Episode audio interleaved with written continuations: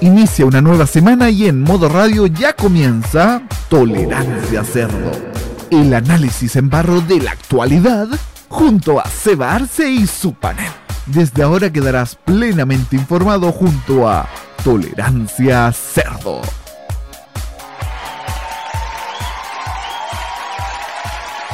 me dice, ya, Señoras y señores, tengan todos ustedes muy buenas noches. Se me está, me, empezó a, a, a, pitar un el oído, ¿ah? pero bueno, eso significa que ya estamos al aire. Cuando son las 7 de la tarde y 21 minutos, comienza esta nueva edición de Tolerancia Cerdo a través de los aires de modo radio.cl. Y se preguntarán por qué estoy acá yo conduciendo este programa. Bueno, es una larga historia que no sé cómo, cómo decirlo. Eh, déjame que le explique yo, Roberto Tamayo. A ver, ¿qué pasó? Vamos a dejar descansar por, una, por un día a nuestro presentador titular, Seba Arce, a quien le mandamos un gran abrazo y va a volver el sábado cuando weekend y el lunes en la tolerancia cerdo normal. Ajá, lunes en la tolerancia cerdo normal. Así es, queridos amigos. Eh, Seba se está descansando por hoy día, muchachos. Pero estamos acá para analizar la actualidad de una forma distinta y de una forma de una forma mucho más suelta, queridos amigos, con la compañía de nuestro de nuestro editor, si se le puede decir editor, Nicolás López. Bienvenido, Nicolás. ¿Cómo estás, Roberto? Hoy sí me encuentro desde el, móvil 54, camino al estudio y comenzando una semana que la verdad es sorprendente, pero ha sido menos noticiosa que las anteriores, pero igual tenemos un tema bien fuerte. Fuerte, sí, tenemos un tema bien, bien fuerte que vamos a analizar y vamos a comentar también junto a quien está en los controles hoy día, Roque Espinosa. Bienvenido, Roque. ¿Cómo están amigos oyentes de Tolerancia Cerdo? Así es, estamos nuevamente en vivo y en directo de día lunes 18 de abril. Sí, se me va a terminar la faena yo creo esta semana. Así que pueden descansar mis huesos. Pero aquí, una semana que yo pienso que he estado menos menos noticiosa y me gusta que estén tranquilas, con excepción de lo que está pasando hoy día en el Congreso. Sí. Me gusta, me gusta la semana tranquila. ¿Ya? Que por favor, chicos de los viernes, ya paren el hueveo. Paren el hueveo. Esperen, esperen. Esperen nomás. Esperen nomás. Sí, las cosas pues. van a cambiar pronto, ya, pero paren el hueveo. Sí, pues las cosas van a cambiar, pero no de la noche a la mañana, lo hemos dicho en tantos programas acá. Pero bueno, también sabemos a quién nos. discúlpeme, pero están más apurados que yo curador precoz, discúlpeme. Continuamos presentando a quienes hacen posible este, esta cruzada de amor y esperanza. Y ahora saludamos a quien está a cargo de YouTube, Matías Ayala. ¿Cómo estás, Mati? Hola, hola, Robert, ¿cómo está? Bienvenido a la, a la conducción de este programa. Hola, equipo, ¿cómo está?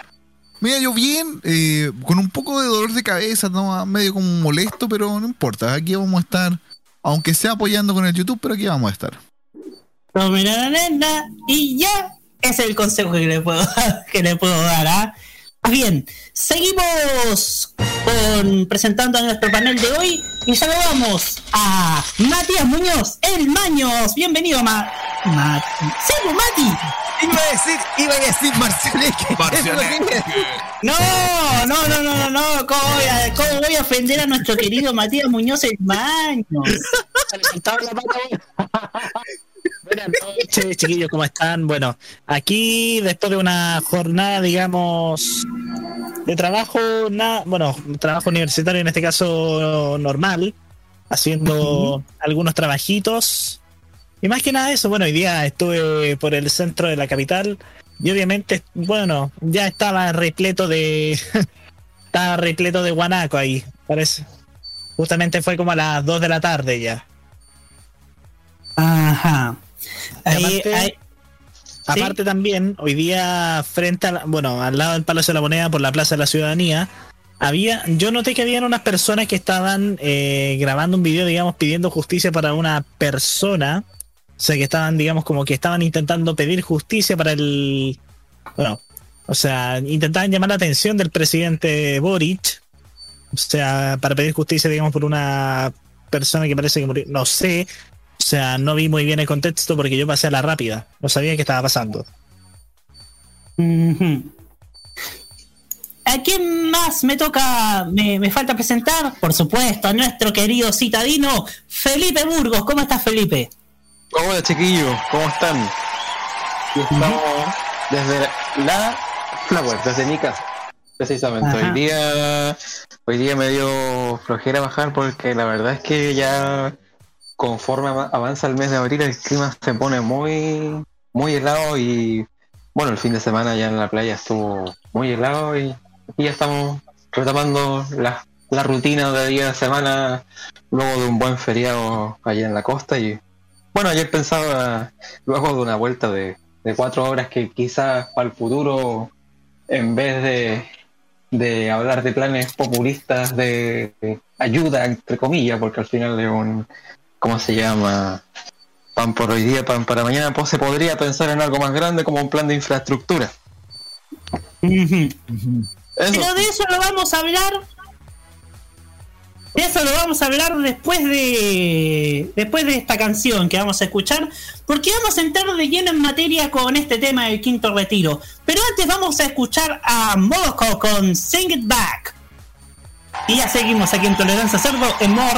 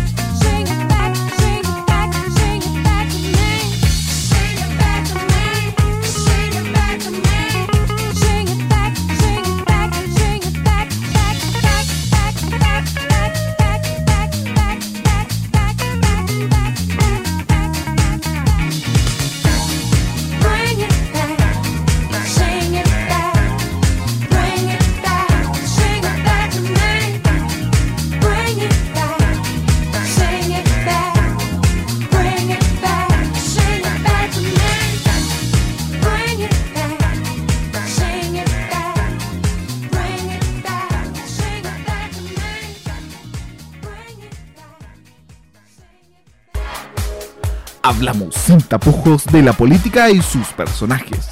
Sigue Tolerancia Cerdo en modoradio.cl.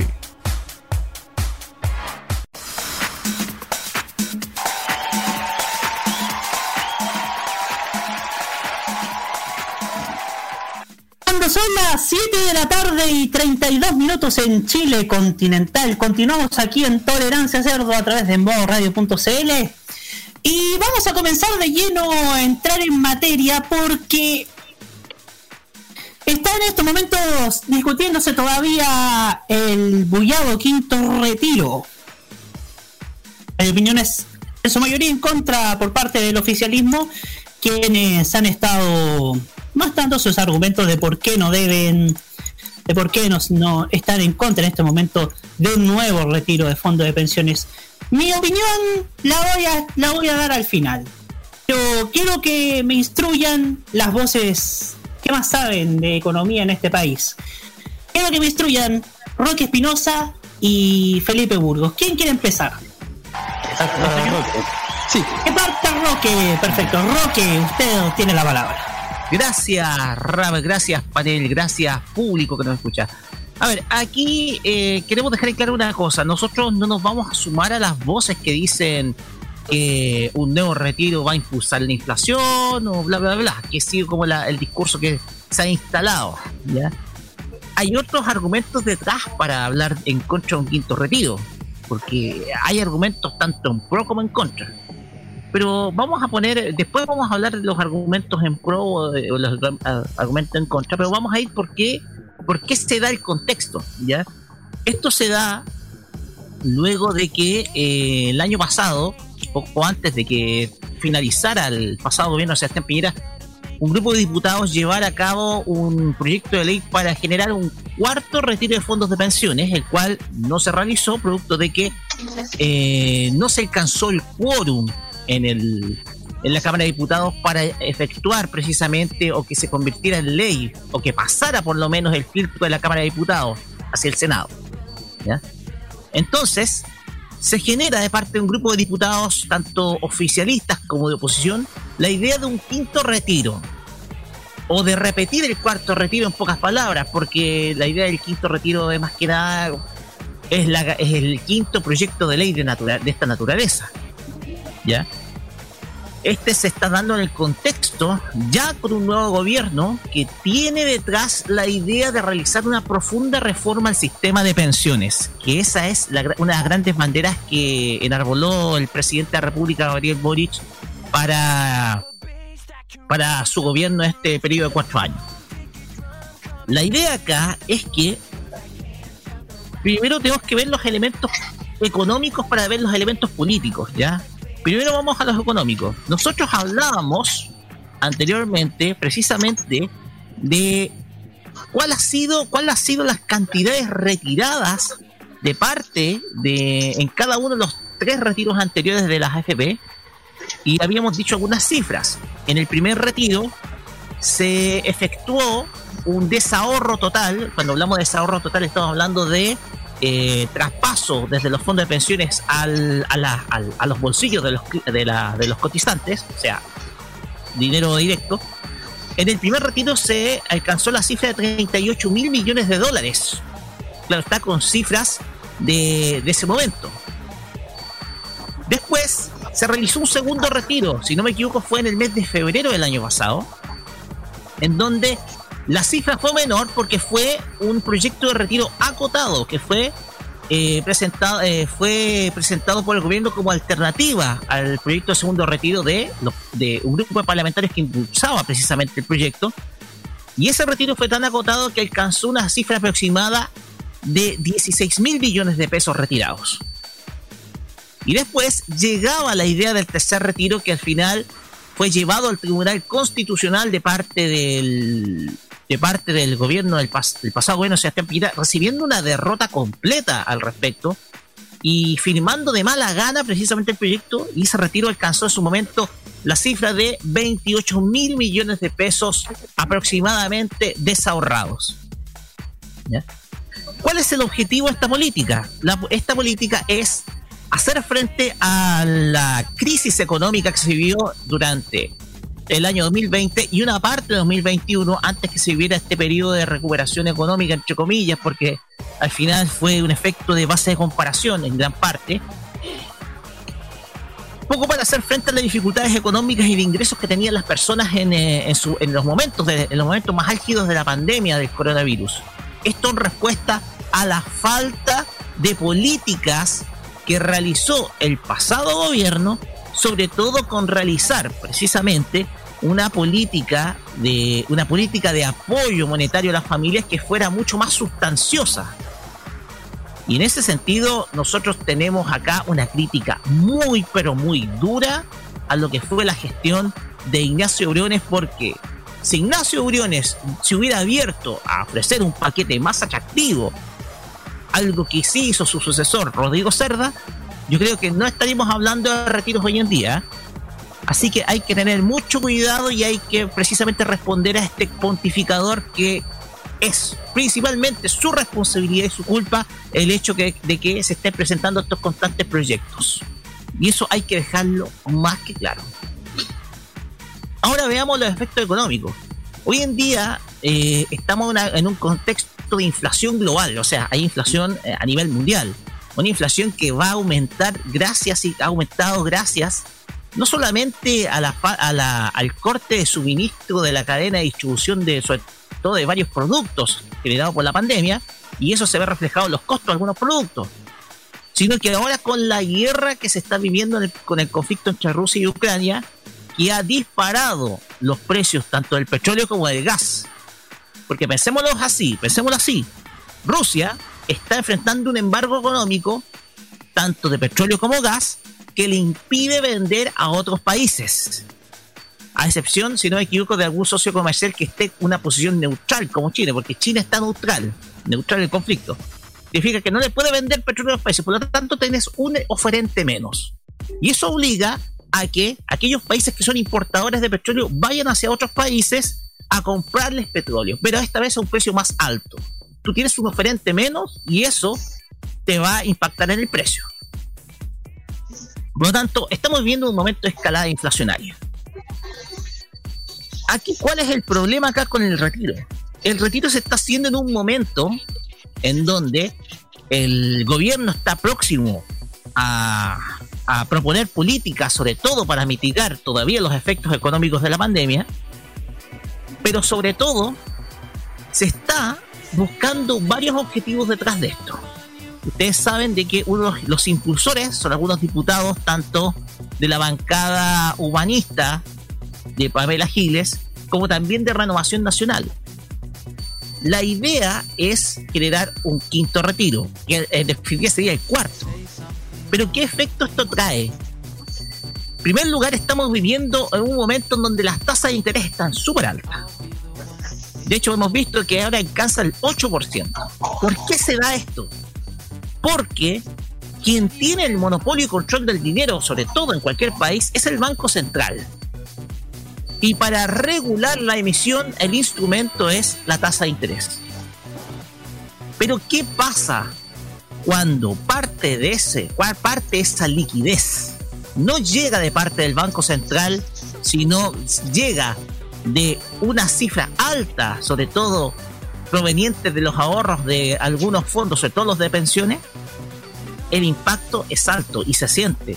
De hecho, el, el, efecto de los retiros tuvo un impacto sobre todo en el crecimiento económico, en la compra de bienes de consumo. Tuvo un efecto alto. Entonces, esto te lleva, en primer lugar, a que el Banco Central tome decisiones sobre todo para subir el costo de esa liquidez, que se ve reflejado en el crédito. El problema está en que esta emisión, esta emisión, estos nuevos fondos, esta nueva plata que surge con los retiros, es algo que no puede controlar el Banco Central. Y obligadamente tiene que subir las tasas de interés. Obligadamente, para controlar y regular dicha emisión. Esto impacta no solamente en el crédito de consumo, esto impacta sobre todo y más aún en los créditos hipotecarios porque es el crédito hipotecario en donde se pagan las tasas mucho más altas. ¿Por qué? Porque eh, los préstamos no son entregados directamente por los bancos, sino a través de inversionistas usando los bancos como intermediarios, como emitiendo letras. letras a nombre del cliente solicitante. Entonces, te impacta en los, en los créditos hipotecarios y esto te va a generar, esto te va a generar posteriormente un, precisamente, alza sobre todo en el pago de los dividendos. Entonces, ese, ahí está el problema sobre todo los retiros del 10%. ¿Cómo tú vas a controlar esa fuerte emisión que se da sobre todo cuando hay un grupo de personas que desahorran? ¿Cómo la vas a controlar? El Banco Central ahí se ve vuelto una encrucijada porque tú necesitas reactivar la economía y para reactivarla necesitas las tasas bajas. Entonces, ahí está el problema. Segundo lugar, está en qué tan necesario es el quinto retiro hoy en día.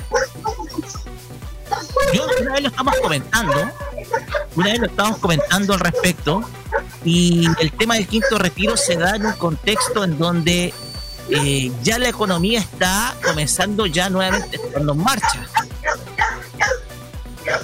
Los diputados que están proponiendo esos proyectos sabrán la necesidad que tiene la ciudadanía, sobre todo de un quinto retiro o de un cuarto retiro en concreto, porque esto es el cuarto. Yo pienso que no.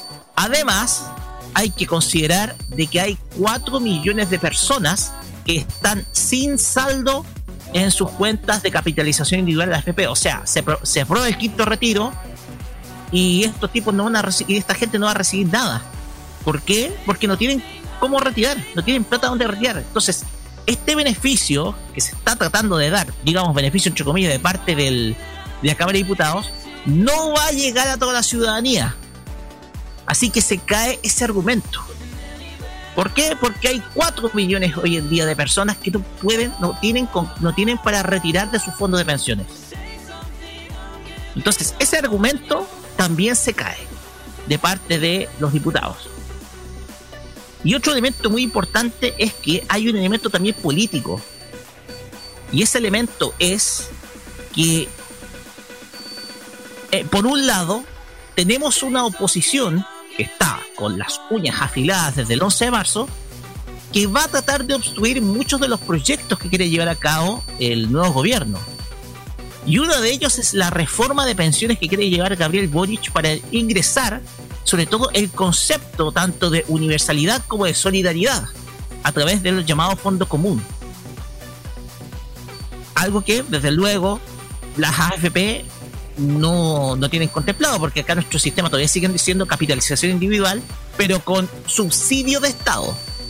Cuando hablamos de subsidio de Estado significa que el Estado solamente entrega pensiones para aquellos que hayan, por ejemplo, desahorrado todo lo que hayan juntado del FP y tiene que entregar lo que es la pensión de sobrevivencia. Entonces, para Renovación Nacional, que es uno de los impulsores de este proyecto, el tema de la reforma de pensiones lo van a tratar de obstruir a través de los constantes retiros de fondos de pensiones. Por eso está, hay algunos que han propuesto el retiro del 100%, por instalando ese discurso precisamente de que el gobierno de Gabriel Boric va a expropiar los fondos de pensiones, algo que no va a resultar cierto. De hecho, se ha ingresado un proyecto de ley de inembargabilidad de los fondos de pensiones. Y desde luego hay afanes populistas, sobre todo de parte de Pamela Giles, en torno a elevar su popularidad, porque pensemos bien de que, escuchen bien, ella, ella agarró un testimonio que es ajeno. Cuando hablamos que agarró un testimonio ajeno significa que no es la ideóloga precisamente de estos proyectos de ley, sino que llegó y agarró esta idea para ganar más popularidad. ¿Con para qué? Para ganar, eh, para obtener un afán político, sobre todo a largo plazo. Instalarse como una imagen empática a través de la ciudadanía. No por algo, Pamela Giles es una de las que ha hablado constantemente y la han invitado a varios programas para hablar sobre el quinto retiro, el proyecto de ley. Entonces, ahí hay varias causas. Primero, estamos viendo que las tasas están subiendo y con un quinto, y con un quinto retiro o cuarto en concreto, las tasas de interés van a verse a subir, van a subir cada vez más. Ese es el problema. ¿Cómo tú regulas esa amplia emisión?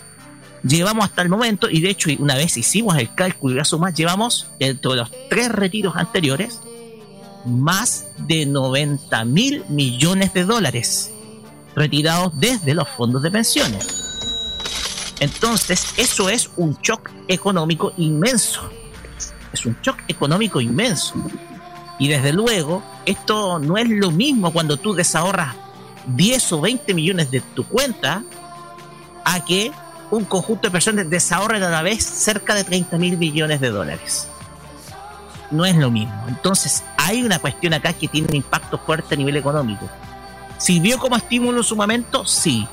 ¿Por qué? Como respuesta a una, a una actitud mezquina del pasado gobierno, sobre todo del, del ministro Ignacio Briones. Una actitud bastante mezquina.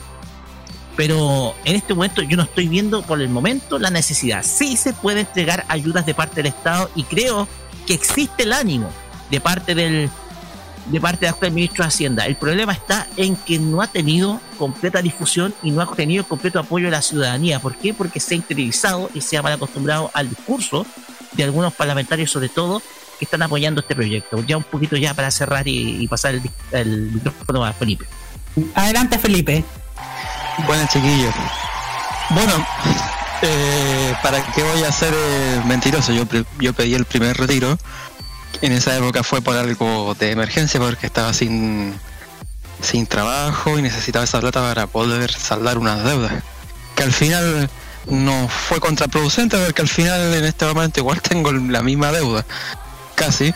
Y, pero en ese momento fue, fue de ayuda, pero ya el primer retiro sí era algo urgente dada la ineptitud que tuvo el gobierno en ese momento para manejar una emergencia económica brutal, porque la, crisis del que originó la pandemia eh, a mucha gente se le olvida que tenía una gravedad eh, similar a... Mm, en términos de caída del Producto Interno Bruto, similar a la época de 1982-1983. Este fue, la diferencia es que este fue un shock súper eh, rápido con un rebote muy rápido. Entonces, a mucha gente se le olvida eso, pero no obstante, el, en, ese, en ese contexto sí se justificaba, entre comillas, el primer retiro, pero ya con el segundo ahí empezó a perder eh, para mí un poco de tracción y ya el tercero ya personalmente se me convirtió en una en una chacota, porque uno ya viéndolo desde el punto de vista más de la vida, de la vida cotidiana, eh, tiene muchos efectos ese tema. Por ejemplo, algo tan común para la gente, pucha, sobre todo de clase media, que tiene que recurrir siempre, un crédito de consumo. Por ejemplo, no sé, pues para remodelar una casa, para pagar deudas, no sé, pues para pagarse, para pagar gastos de salud, por ejemplo, que también se puede, suele pedir mucho un crédito de consumo o un avance en efectivo, que también al que es el instrumento financiero al que recurren muchas familias para poder financiarse en caso de no poder acceder a la banca más formal. Eh, ahí hay un efecto porque yo lo veo, por ejemplo, con, un caso de un familiar, o sea, de, mi, hermana específicamente, que eh, mi hermana tiene un, un, yo tengo un sobrino de dos años y mi cuñado que está casada con mi, hermana. Y el auto se les hizo chico. Y lamentablemente no, no, o sea, no, pidieron retiro, pero en este momento eh, necesitan comprar un auto más grande. Porque el que tienen es un City Car y se le hizo, ¿cómo se llama? Chico. Fueron a cotizar al automotor hace poco y eh, la tasa de interés que le están, con la que le están eh, financiando el vehículo está cerca de un 3%. Y antes del tema de, los retiros, eh, la tasa de interés del mismo vehículo estaba, pucha, estaba entre un 1 y un 1,5%. O sea, el costo de financiamiento de un vehículo nuevo, después de los retiros, se duplicó. Y yo creo que eso es, perfectamente extrapolable al, a otros elementos de los créditos de consumo. Yo hace poco, no sé, hace poco tuve que pedir un avance de, de no sé cuántas, de 200 lucas para comprarme una cuestión y me estaba fijando en el costo total del crédito. El costo total del crédito está mucho más alto, entonces ese es un efecto claro del tema de los retiros que mucha gente no dimensiona.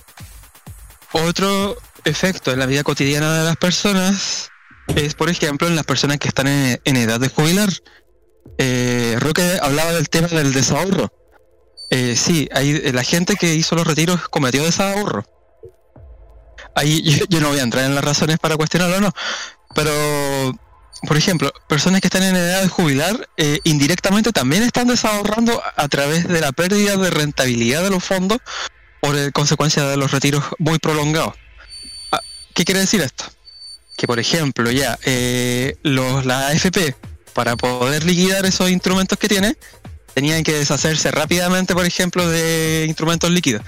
Y esa eh, rápida venta, porque la gente estaba empezando a demandar mayores plata conforme aumentaba la solicitud de retiro, provocó que al final las personas que estaban en edad de jubilar empezaron a tener problemas con las rentabilidades. Por ejemplo, no sé, pues yo conozco familiares que la pensión promedio esperada le está, le está bajando entre 40 a 50 lucas mensuales.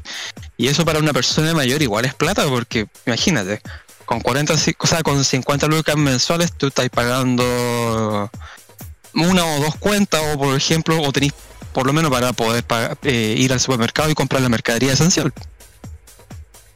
Ese es un efecto. Otro efecto que tiene el exceso de retiros, como decía Roque, y hay cerca de 4 millones de personas que no tienen fondo en sus cuentas de, de ahorro previsional. Y eso va a significar que el Estado chileno tenga que asumir una mochila que no le corresponde.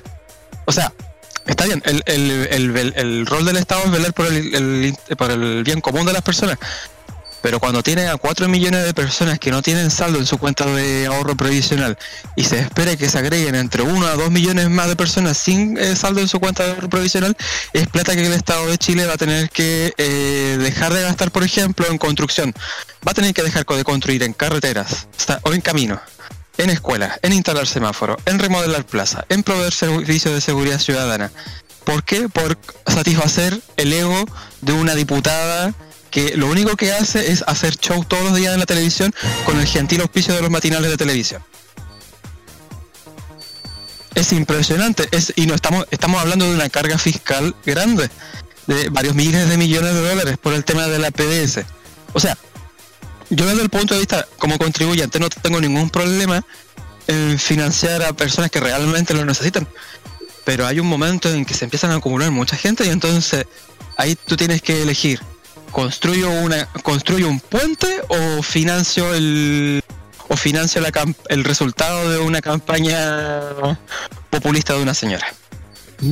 Porque por ejemplo, porque Chile Chile es un país de ingresos medios, tirando a bajos. No es un, eh, de hecho, es cosa de ver los resultados de la OCDE. La OCDE siempre ha estado en los últimos cinco lugares en, en cualquier tipo de medición y falta mucho por avanzar pero aún así hay un grupo importante de gente que cree que somos un país de ingresos medios altos. Estamos todavía... Estamos súper lejos de alcanzar la... no somos Portugal todavía, no somos Grecia, estamos en la OCDE siempre midiéndonos con México o con Turquía en algunos indicadores. Y Turquía tiene en algunos indicadores más progreso que Chile. otro tema, las tasas de interés eh, al final tan altas van a provocar que mucha gente eh, em, que va a provocar que muchas personas empiecen a cuestionarse si dejan de pagar o no una deuda. Y eso también podría provocar un efecto sistémico en la economía al final más contraproducente que el hecho de retirar el dinero. Si al final esta yo coincido que esta política pública es mala.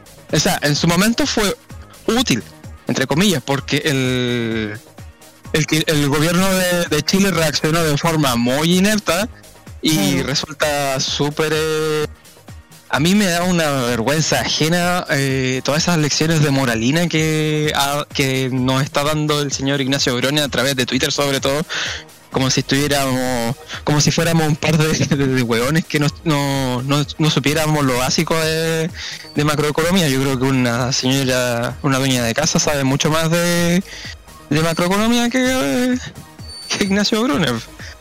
Pero... Eh, ¿eh?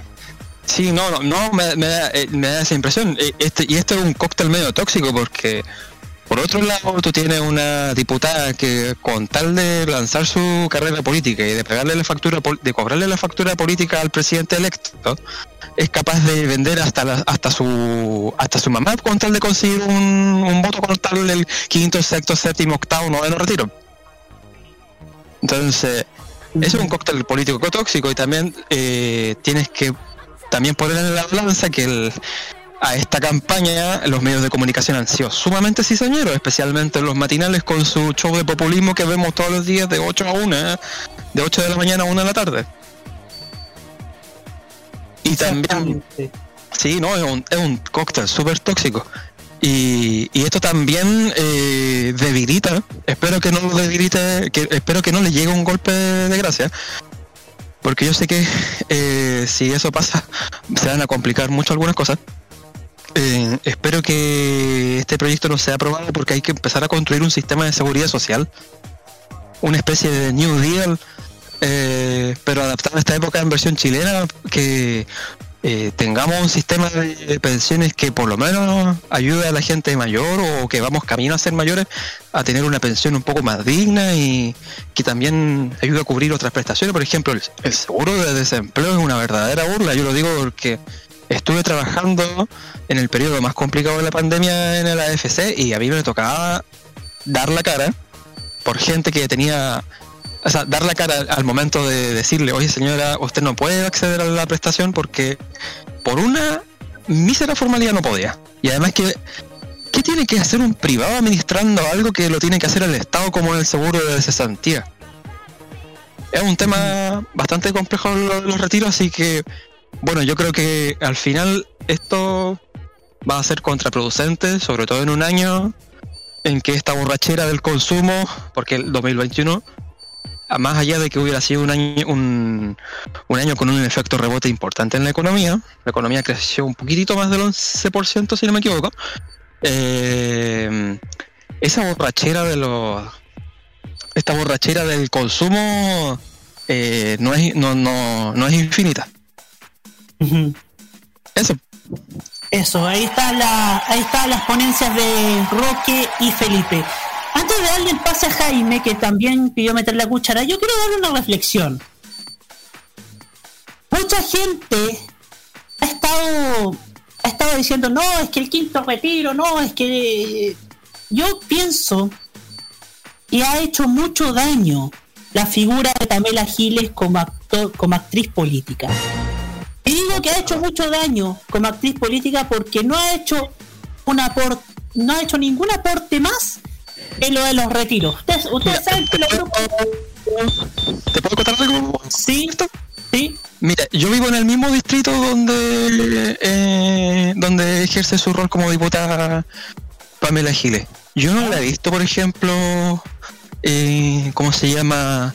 Organizar algo diferente, no sé, por Claro. una, una auditoría a la, a la actual administración de la Florida que deja bastante que desear, no sé, por, Eso que eh, periodista, y eso que es periodista, hacer algún enlace con algún organismo del Estado, no sé, pues para poder conseguir financiamiento para alguna plaza, para mejoras de seguridad ciudadana. Yo te lo digo de primera fuente. Eh, yo eh, conocía, por ejemplo, a otro, a un ex diputado, ex senador del, de este mismo distrito y el nivel de la diferencia es astronómica. pero eh, es que solamente, es que Pamela Giles, yo pienso que solamente quiere agua para su ganado. Y cuando un político, sea cual sea el color, quiere agua para su ganado, siempre, termi- siempre terminamos casi igual que los países bananeros. A mí Pamela Giles me causa rechazo porque más allá de los quintos retiros que ha hecho, bravuconería, por ejemplo, cuando fue lo de los nietitos los detestan, o cuando se burló del cáncer de una, de una política, o sea, algo que para los que anhelamos con una política seria, no procede. O sea, es una persona, Pamela Giles, que, que lo único que ha hecho fue los, los retiros para ganarse a la gallá, para ganarse a la gente, para ganarse y, con eso ganar simpatías y minutaje lo- en las pautas en las pautas de los matinales que al parecer tienen más logran llenar sus pautas llevando a reaccionarios políticos más que poniendo cosas que aportan.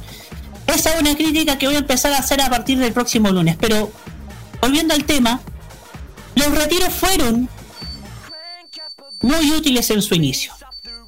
Hubo un momento en que se chacreó de una forma tan incontrolable. Y cuando se cha- y quién los chacreó? La mismísima Pamela Giles. ¿Con qué fin?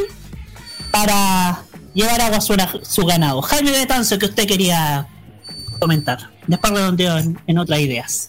Perfecto. Pues, primero que todo, muy buenas noches a todos. A ti, Roberto, que estás haciendo la de conductor eh, alterno de este programa. Saludar también a, Maños, a Roque, a Felipe y también a Nico a la distancia y a Mati Ayala. Mira, ¿qué me pasa a mí con la cuestión del quinto retiro? Yo en lo personal yo no tengo fondos. Porque yo la única vez que tuve fondos fue cuando tuve que cotizar y saqué mi plata al tiro del primer retiro. Y, tuve, y luego tuve en fondos cuando nos dieron a todos el bono de las 200 lucas de las AFP el año pasado. A mí, ¿qué me pasa con este retiro?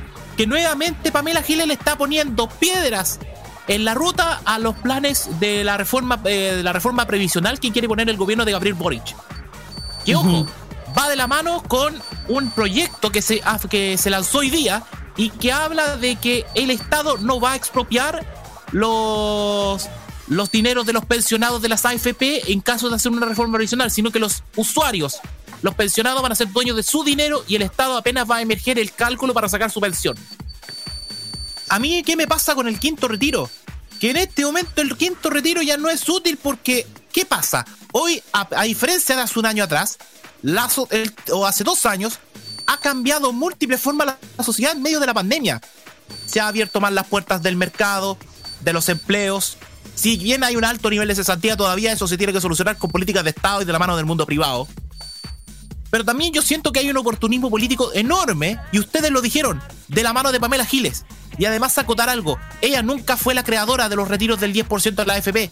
Quien creó ese proyecto de los retiros ha sido Jaime Mulet, diputado de los regionalistas verdes, que hoy es parte de Apruebo Dignidad. ¿Y quiénes se han aprovechado de esto? Obviamente Pamela Giles con un diputado que para mí no debía estar nunca más en la política como el señor René Alinco. Porque quieren que les recuerde lo que pasó a fines de la década del 2010 cuando lo pillaron ebrio. Entonces yo me pregunto esto. ¿Para qué es la utilidad? ¿Cuál es el afán egocéntrico de Pamela Giles por los quintos retiros? Que ahora sí candidatearse a una presidencia de la República sabiendo de que su carrera quedó nefastiada al decirle váyase para su casa y de decirle que los nietitos lo detestan a Gabriel Boric por la firma de su recolección de firmas que tenía derecho en la primaria de Dignidad. Entonces me parece que es una oda al egocentrismo. Y acá eh, no le echen la culpa a Gabriel Boric, al presidente Boric de esto, porque desde antes, desde antes de asumir a la presidencia de la República, dijo tajantemente, no va a haber quinto retiro. No estoy de acuerdo. Ahora, este país se caracteriza por algo, por tener una siempre amnesia de corto plazo. O sea, se les olvida todo de lo que estaban diciendo. Pero no, Pamela Giles sigue con su show, sigue con un show innecesario para la política, que lamentablemente estorba. En vez de ella preocuparse por el proyecto de pensión o de reforma de las pensiones que quiere hacer el gobierno de Boric, está preocupada de que ahora todos saquen el 10%. Cuando obviamente sé que hay necesidades, porque las cosas están caras, porque hay cuentas, pero ¿saben qué?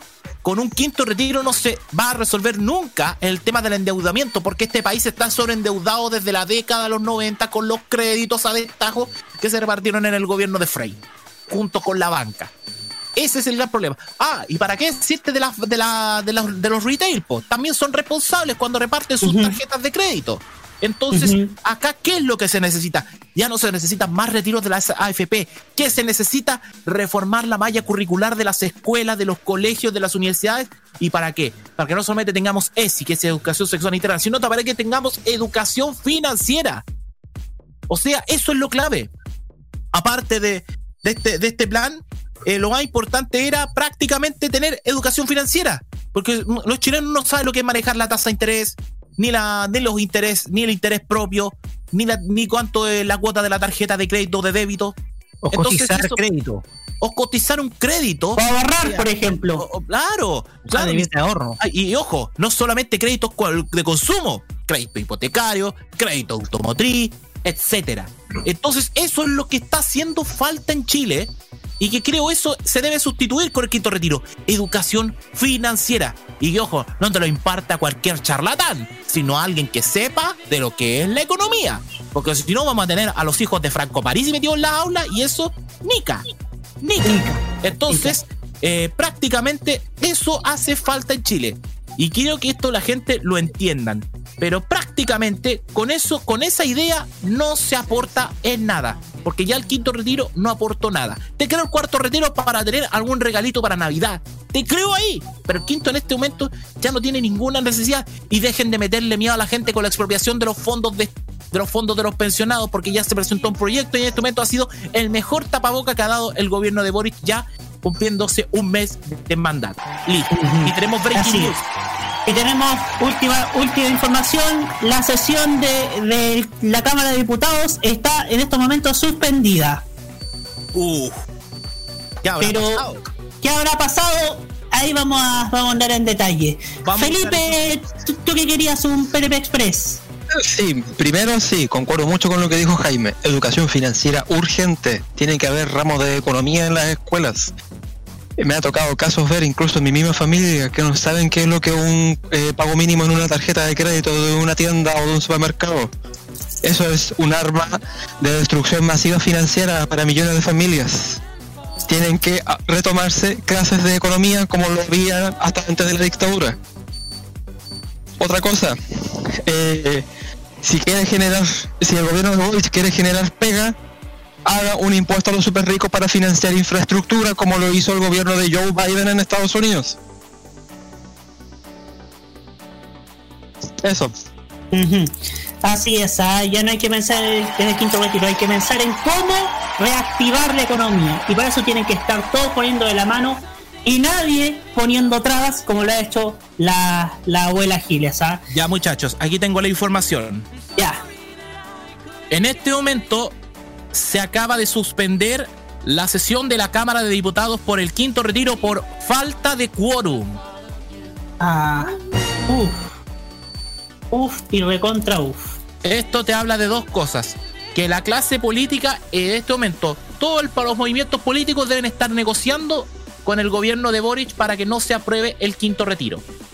Eso, eso para mí me, me está sonando.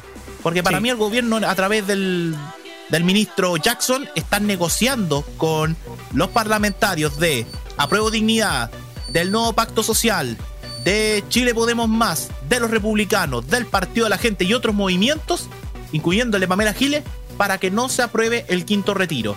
Y, está, y eso es más que claro, es una estrategia política para, para pegar el frenazo para que siga más adelante el proyecto de la no expropiación de fondos de, de pensionados al quinto retiro. Yo creo que va por ahí la mano, muchachos. Así es. Ya, antes de cerrar eh, este tema por hoy, eh, Nico López, tenemos comentarios en YouTube. Por supuesto que sí, señor Roberto Camaño. Tenemos nuestros dos comentaristas habituales. Vamos a leerlos, vamos a juntar todo por dos perfiles. Biblioteca MTP. Hola, hola. ¿Qué hubo? Saludos desde el palco Lemonade Mount, Santa Laura. no, ya. Educación financiera en colegios ahora.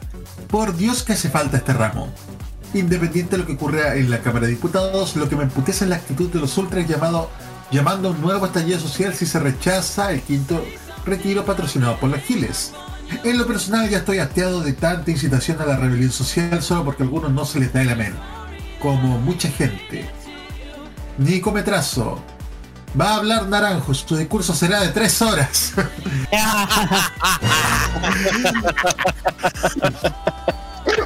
El filibusterismo del señor Naranjo. La gente en su mayoría no sabe educación, no sabe de economía en Chile. No existe educación financiera. Lo que hablábamos de antes. Sería Eso es analfabetismo funcional. sería muy necesaria una malla de cuatro años en educación seria con un- unidades en educación financiera. Esto continúa. Puede ser en un mediano plazo un posible estallido social. Será por un alza de impuestos para financiar pensiones. Ojo ahí, pan para hoy, hambre para mañana. La generación Me Creo Pan que está haciendo daño a la sociedad chilena. Gracias Chino Ríos y la CTM por no estar ni ahí. Pamela Giles se charló cuando Piñera le dio pega en ese cupé. El verdadero legado de bracitos cortos y a la Beatriz Sánchez por llamarla a la política en 2017. ¿Y dónde dejas a Jorge Durán una vergüenza del Distrito 9? Ah, otro. Como diría Felipe, aparte del impuesto a los super ricos, un impuesto a la automatización. Bien, ¿Me permite decir algo sobre Jorge Durán? sí. ¿Este no es el mismo diputado que la, que la semana pasada andaba con torta y churrasco? Uf. Ese, te pregunto. ¿El mismo? Porque si es así, si es así, a Jorge Durán yo le haría llegar al Congreso Nacional un churrasco hueas por ser lo más imbécil en política que hay. Porque a mí me parece que es un imbécil. Perdonen que Ah. diga esté faltando respeto a la autoridad legislativa que esté que haya sido elegido por, un, eh, por, por, la, por la democracia. Pero para mí su actitud, junto con la de Gaspar Rías, son de completos imbéciles, tontos útiles. Y eso lo voy a decir responsablemente. El señor Rivas sigue haciendo sus shows como estaba en su última etapa antes de que lo suspendieran por haber agarrado insultos a Andrónico Lux. Porque por eso no lo aguantaban en Renovación Nacional. Y ese es el motivo. No porque solamente estuviese en contra de las medidas del gobierno de Piñera, sino porque andaba de cualquier estupidez este señor. Si no recuerden que estaba en una relación con una ucraniana hace varios años atrás. Y que después se metió a un grupo neonazi. Al movimiento social patriota, al del señor Kuzman, si me acuerdo. Para cerrar este bloque, qué buen nombre le pusiste, Nico Metrazo, la generación Me Creo Panky. ¿Cuánto daño hizo, hizo esa juventud tipo que el Calderón en nuestro país que no se interesa en nada de política, que no. O sea, que pareciera que, que participar en la democracia del país le da lo mismo. O sea, eh, eh, hace falta educación, hace falta educación fí- cívica, hace falta educación educación financiera, eh, económica también. O sea, se creó una generación perdida durante más de 20 años y ya tenemos las consecuencias gracias a la generación Me Creo Panky. Muchas gracias, Nico Metrazo, por este término. Bueno, nos vamos a la pausa, pero antes una canción de Weekend. No, eh, eh, no, ahora no viene The Weekend, eso va el sábado a las 20 21 a 15 horas. Ahora vamos a escuchar Gran al artista. gran éxito de audiencia. Gran éxito de audiencia, el nuevo éxito de modo radio, The Weekend con Sacrifice. Y ya volvemos aquí en Tolerancia Cero de modo radio.cl.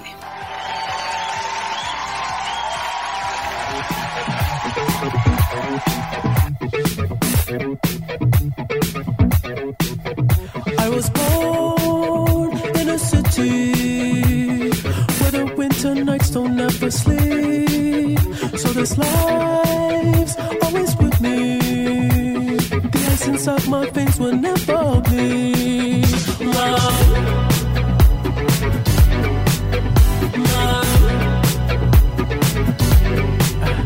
Every time you try to fix me, I know you'll never find that missing piece.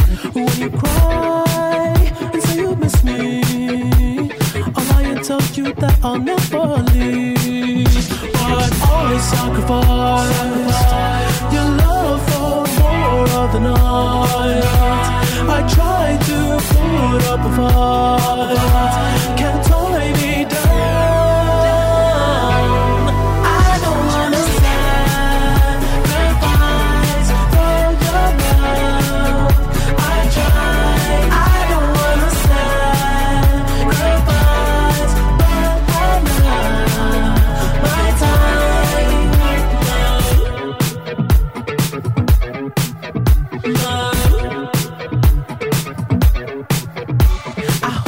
through the toughest parts when it like it's the end. Cause life is still worth living. Yeah, this life is still worth living. I can break you down and pick you up and think like we are friends.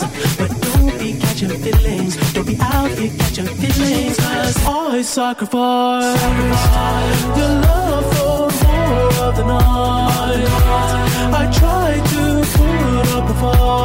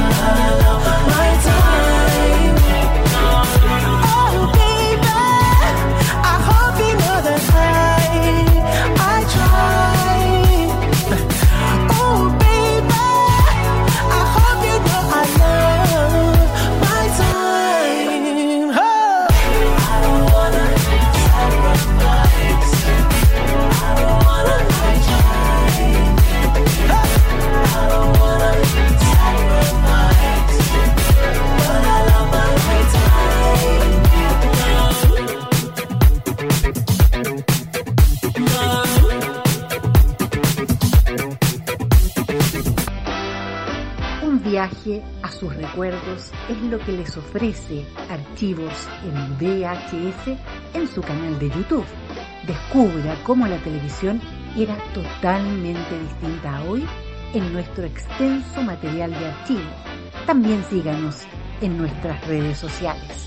Archivos en VHS, la zona de tus recuerdos.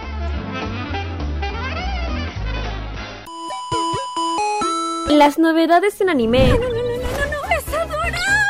La música del lejano oriente.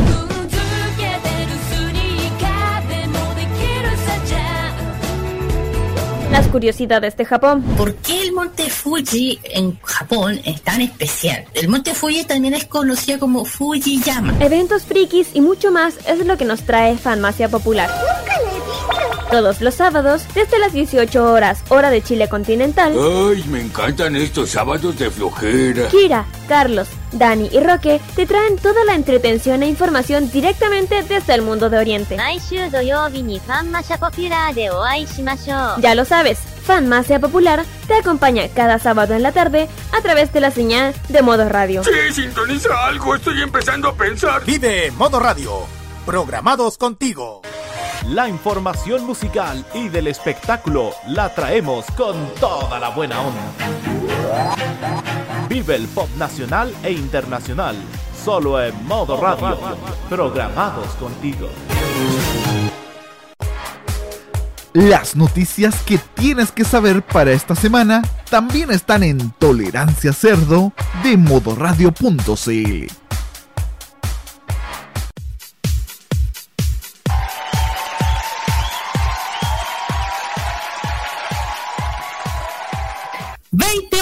19 minutos seguimos aquí en Tolerancia Cerdo. Sí, lo estaba pensando, estaba pensando, eh, estaba pensando para no embarrarla, para no embarrarla precisamente y no decir cualquier programa. Lo que ha pasado en, en, en otra, en otros tiempos y en otros programas que decimos cualquier nombre de programa. ¿ah? Pero bueno, pero bueno. Ya, muchachos, ustedes se quedan en la compañía de Nicolás López, así que, así que yo paso a la al, pa- a- al panel, así que Nico López, bienvenido a casa. Muchas gracias Roberto y continuamos escuchando buena música aquí en modo italiano. No, broma, broma, broma, broma.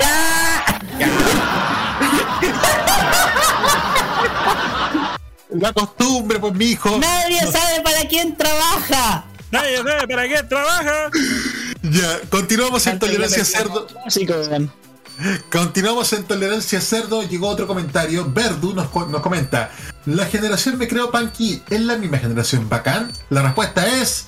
Sí. ganador, sí. Si no, pregunten cómo terminó una una una actriz de campo. ¿Cuál? La, cu- ¿Cuál? La que La más cuica de todas, la más cuica de todas. ¿Cuál? ¿La que le gustan Ah, mayores de esos que llaman señores? No, No, no, no, esa no, no. ella no. Me- nos referíamos a una que terminó siendo eh, cuñada de ex diputada de la UDI. Sí, esa misma. Ya, igual recibió la respuesta de Nicometrazo. O sea, sí, pero en el fondo la generación nacida luego del retorno a la democracia hasta el 2002, que creció con Kel Calderón, Bacay, Kudai, etc. Eh, ¿Qué ¿Qué? A ver, con Kudai, ¿qué les pasa? No me toquen la No me toquen la Kudai, ahí sí que no. Sin Ah, despertar. No, perdón. Bueno, Tiene su weón. es que pucha, aquí tengo conflicto de interés, pues, ¿cachai? Eh, no puede decirlo. Pero ¿sabes qué? Está todo, hoy están renaciendo lo vemos, pero en forma de adultos totalmente maduros, porque hasta incluso viene Pan, el grupo mexicano Panda a fue, weón. Me está asustando todo esto. Pan- Panda, yo, yo pensé que se habían quedado por ahí por 2007. ¿Qué clase de 2007 esto? Falta que falta que falta que falle el Transantiago. Pandamonium, ya, pandamonium. digamos, Ya, el, el- ya, el sábado de Weekend Panda Ya, vamos ahora con lo que importa. Porque ayer supimos el fallecimiento de Mireya Baltra. ¿Quién era Mire- Mireya Baltra? Era una destacada política y fue ministra del Trabajo del gobierno de Salvador Allende. A los 90 años falleció ella, Mireya Baltra, destacada política y militante comunista, que el año 72 se convirtió en la primera mujer de Latinoamérica en ser ministra del Trabajo. La información fue confirmada este domingo por el propio PC y su hija Romanina Morales Baltra. En 1971, Salvador Allende la nombra como ministra interina del Trabajo y un año después asumió de manera titular. Su hija dijo, no podemos estar más orgullosos de la madre, abuela, bisabuela que hoy estamos despidiendo, quien además la calificó como una luchadora feminista y una mujer incansable.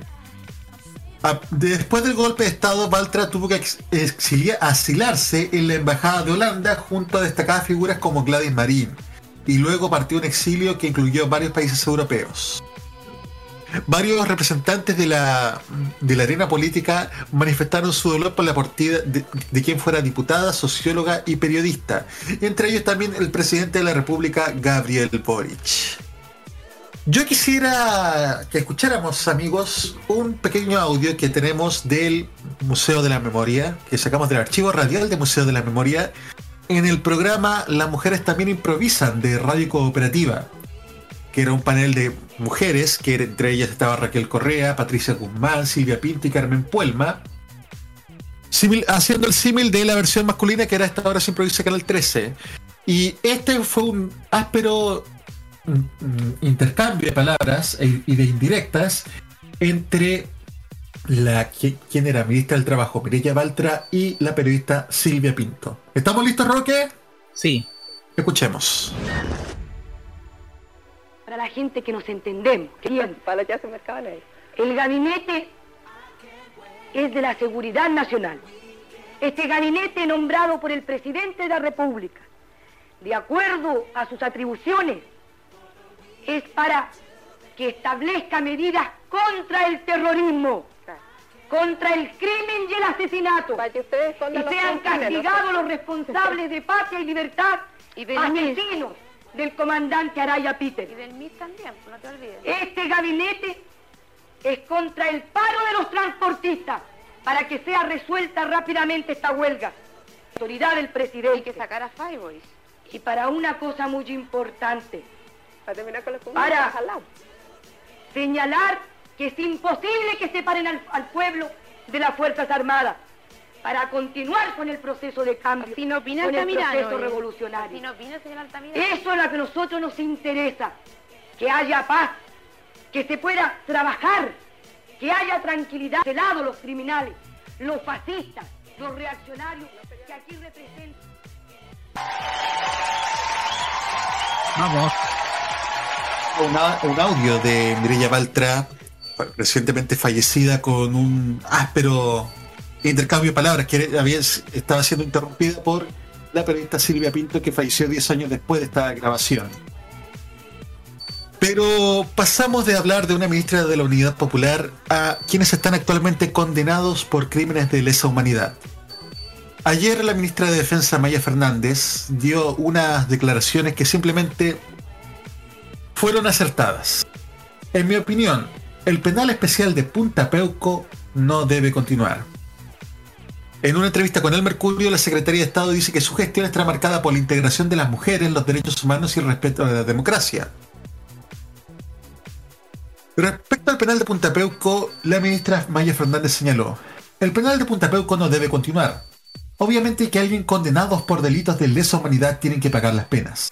No tienen que haber penales para unos y penales para otros, habiendo delitos tan brutales.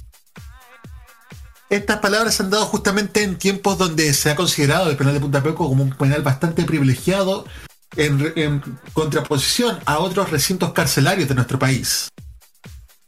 Y también en esta entrevista la ministra Maya Fernández dio bastantes lineamientos de lo que va a ser su gestión y sobre todo el rol que van a cumplir las Fuerzas Armadas en este momento. Vamos ahora a abrir la conversación a nuestro panel, partiendo por Roque Espinosa. Oye, tremenda joyita que le mandaste la recientemente fallecida ex ministra Mireia Baltra. Un detalle, si no me equivoco, a ver, ella siempre ha estado ligada al, al mundo de los suplementeros. De hecho, su padre, que si no me equivoco era militante radical, estaba vinculado con el mundo de los suplementeros. Si no me equivoco. De hecho, está, tenía ese vínculo, además de que eh, tuvo ese mérito de haber sido la primera mujer ministra del trabajo en, en la historia.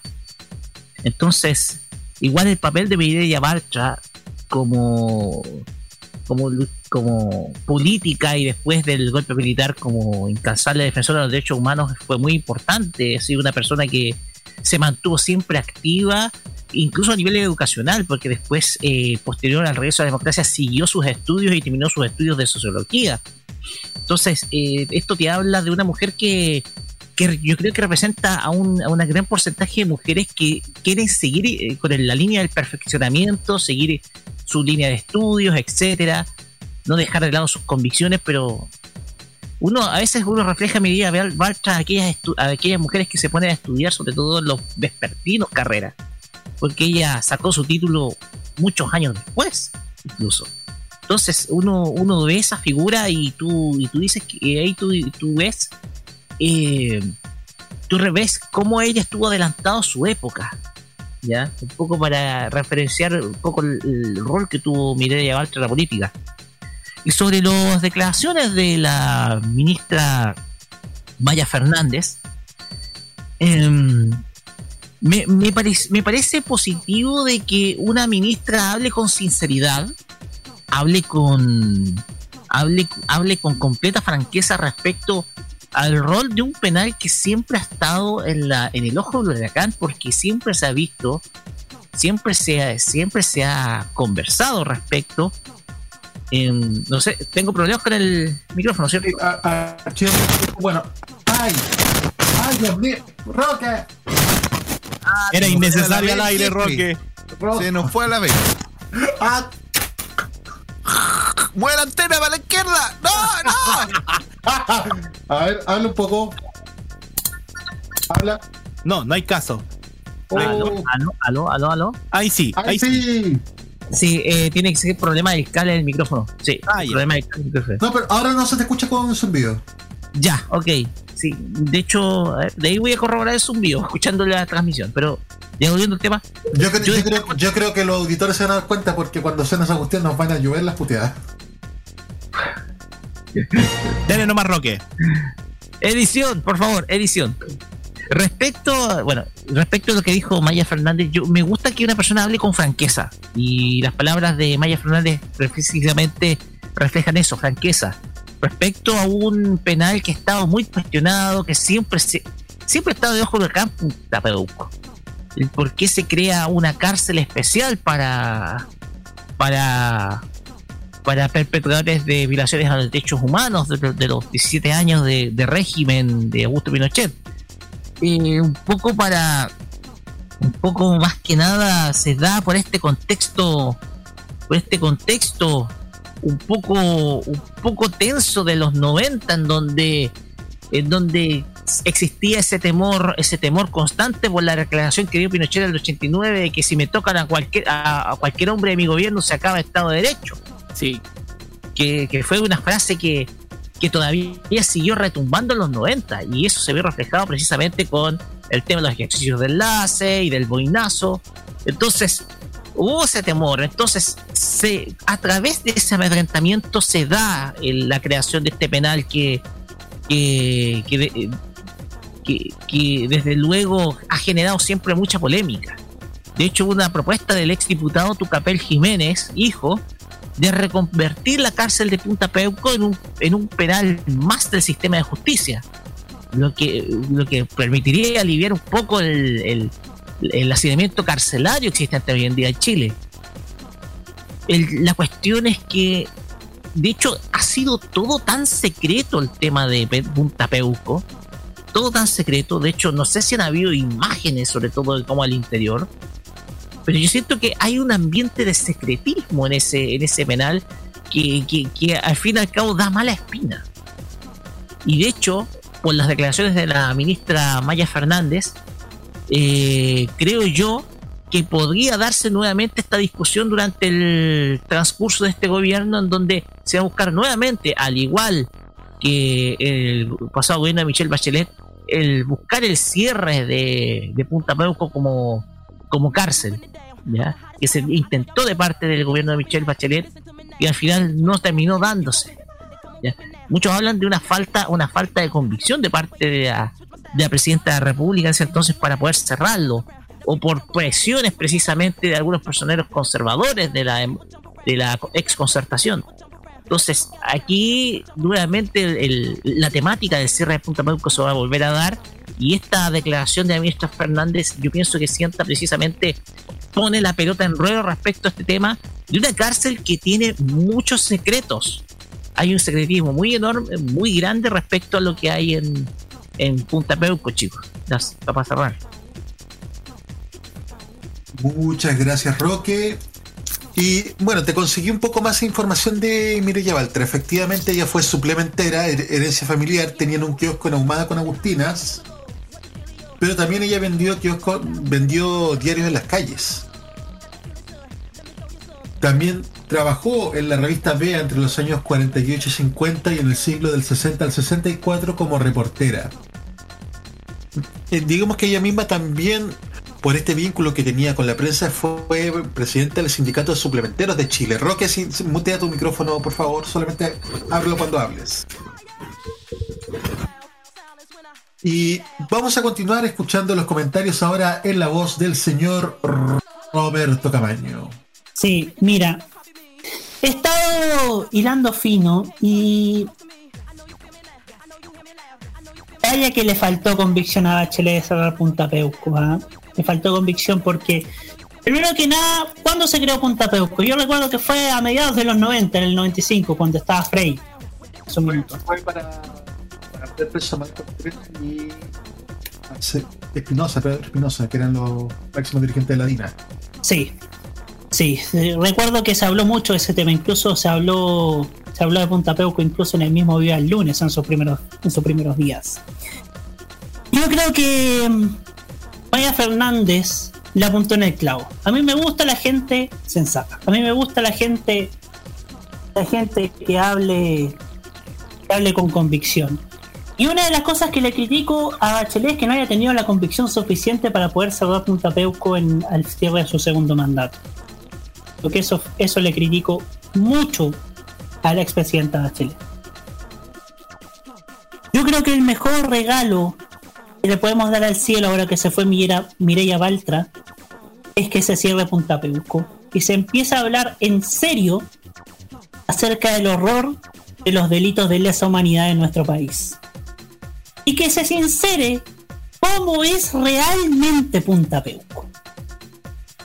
Una vez que Punta Peuco sea cerrado y una vez que estos criminales, asesinos, genocidas y torturadores vayan a una cárcel común que es donde le pertenecen, que muestren cómo era Punta Peuco antes de que sea cerrado. Que sinceren al país cómo era Punta Peuco, para que así todos sepamos estaban, entre comillas, presos varios que fueron torturadores en nuestro país. Empecemos a hablar de dictadura en serio. Y contémosla como realmente fue. Como una página negra en la historia de nuestro país, que aunque sea glorificada por algunas gentes, incluso por algunos políticos o por un partido así que tiene una estrellita, esta historia negra no tiene, ni puede, ni debe volver a repetirse. Eso. Muchas gracias, Roberto Camaño. Le sigue Jaime Betanzo. Eh, sin duda que el recuerdo de Mireia Baltra va a seguir latente entre los históricos que aquel- o aquellos que eran jóvenes o lo que todavía subsisten de los militantes de la Unidad Popular que eran socialistas y comunistas. Sin duda de que el ejemplo de la lucha era consecuente y cuando hablaba de gabinete de emergencia nombraba ellos sin duda a ese movimiento terrorista, asesino, genocidio, luego cómplice de la dictadura como lo es Patria y Libertad, que luego fue cómplice con la DINI y la CNI durante la dictadura. Eh, quiero de esto recalcar porque creo que sería un paso más para no la conciliación, sino para la justicia, el cierre de Punta Peuco. Demasiado privilegio tienen esos señores como para prácticamente seguir eh, viviendo como reyes en esas cárceles. Y sí hay que decirlo, vivían como reyes. Es lo mismo, el- y las imágenes mostraron lo justo y lo, lo que teníamos razón cuando se cerró el penal Cordillera el 2013 en pleno gobierno de Sebastián Piñera. Cosa que es un gesto que debo reconocer que fue importante por parte del gobierno de Piñera, el cierre del, del penal Cordillera. Ahora, eh, el cierre de Punta Peco se tiene que transformar en cárcel común. Y que estos señores cumplan en una cárcel común. Como pasó en Argentina, donde Videla, Macera, Agosti, Viola, eh, eh, bueno, Galtieri nunca pudo ir a la cárcel, falleció semanas después del año 2002. Eh, y Viñones cumplieron en la cárcel. Lo mismo así Luis Patti o... No me acuerdo cómo se llama este señor que le decían el ángel de la muerte. No me acuerdo muy bien el... Eh, Astiz, Alfredo Astiz. Cumplieron todos en una cárcel común su condena por delitos de lesa humanidad y genocidio. Que esos son los delitos junto con la violación de los derechos humanos. Y creo que esta tarea también se va a ponerle mucho ojo en este momento al gobierno de Gabriel Boric. Pongan mucho ojo a los movimientos reaccionarios que están detrás de la ultraderecha. Pongan mucho ojo. Sobre todo ciertos movimientos como la llamada Legión Zorro que lidera Roberto del Mar, que está, eh, que tiene antecedentes por violencia. Y póngale ojo al grupo de Francisco Muñoz Pancho Malo, el de Real Patrio. Que esos grupos van camino a generar violencia política. Muchas gracias, Jaime. Y así es. Se termina la historia de Mireya Baltra y esperemos que próximamente ya los genocidas de Punta Peuco puedan ya estar en cárceles comunes y no con pri- privilegios. Mejor continuemos con la música. Ya se viene el furbo y el deporte en el TC. Escuchamos ahora Empire of the Sun con Alive.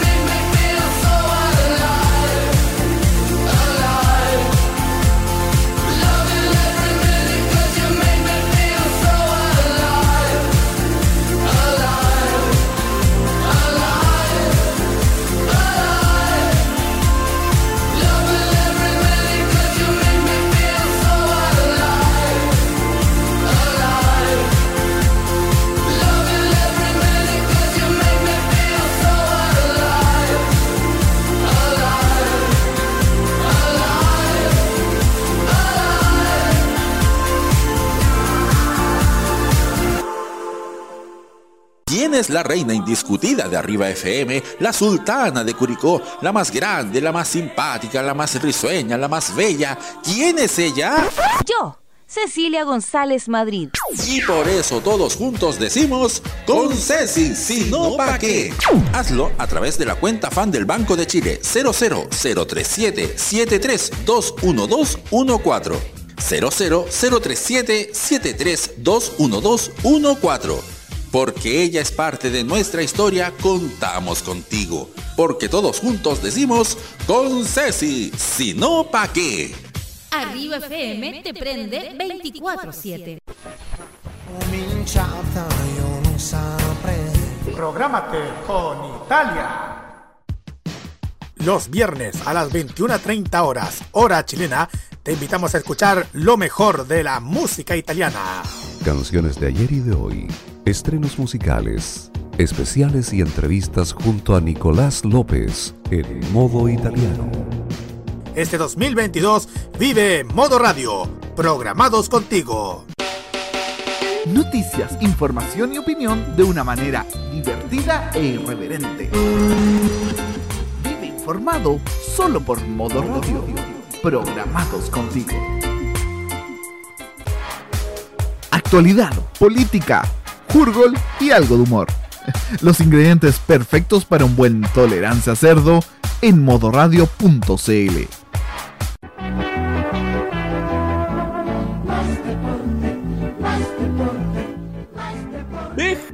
De este porte, de este porte, de este porte y mucho más.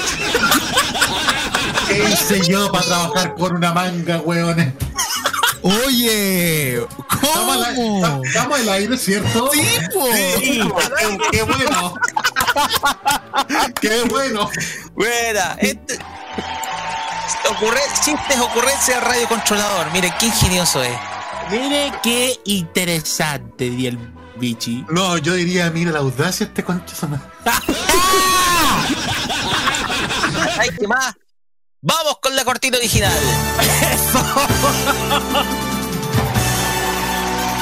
Ahora en Tolerancia Cerdo comienza la chispeza del deporte Cerveza Bremer. ¿Cómo es posible esta weá? Ay, ay, ay.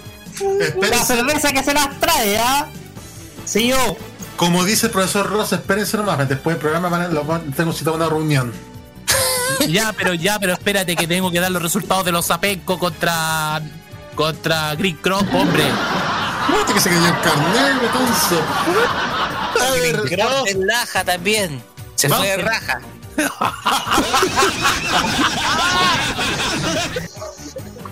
La verdad que esta semana, de los tres grandes equipos, uno puede sonreír, uno no tanto y el otro se puede poner a llorar. Cantemos todos, Cari- Camagallanes. Sí, Roberto Camaño se puede poner feliz. Pero no tan feliz, porque hay un águila hispana que le está picoteando por detrás. Se lo están picoteando por Pero por favor. Les explico, señores.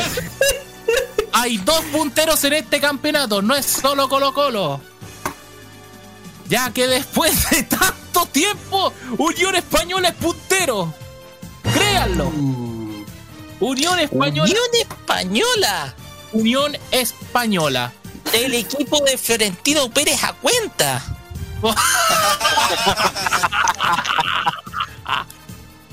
El equipo del mismo hombre que se cagó al papá con la universidad. Sí. El mismo que sacó cagando a Bielsa del fútbol chileno. Qué lindo, ¿no? Ya, les comento. Vamos a hacerla rápido. Y con Ganó el más precoz. Ya. Eh, Puta. Weón, me hiciste acordar a Ricardo Lunari cuando contó chistes de eyaculadores precoces en fútbol, por favor. ¿O no, Rocky? ya. Les explico. Colo Colo que ayer le ganó 2-1 a Cobresal con un festival de tarjetas rojas. Entre ellos la expulsión a, a Gabriel Costa por un pisotón feo, al pelado Camargo. No es solo el único líder. También está líder la Unión Española, pero está segundo por diferencia de gol, porque tiene una diferencia de 11 goles menos que Colo Colo, que le ganó a Deportes La Serena, que le generó gratuitamente, sin concurso ni sorteo, y sin, tampoco sin tasa y tres, la tremenda senda PLR a Ivo Basay. Se acaba de ir Basay de Deportes La Serena, se fue el sábado y Serena se quedó sin técnico y en el fondo de la tabla. ¿Cómo nos pudo ganar Ivo Basay? Y además, y además, esta tercera, señores, pónganse de pie ante el rey, el mejor DT del fútbol chileno, Jaime Chacalito García, porque Ñublense en el último minuto le ganó a Everton 2 a 1. Puede decirse perfectamente que a Memerton se lo vacunaron con los ganizas de Chillán. Y con protección, perdón, con forro. ¡Ya!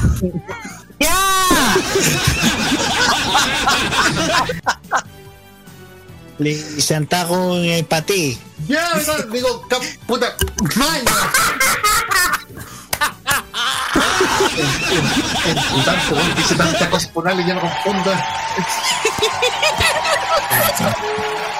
Es así esto.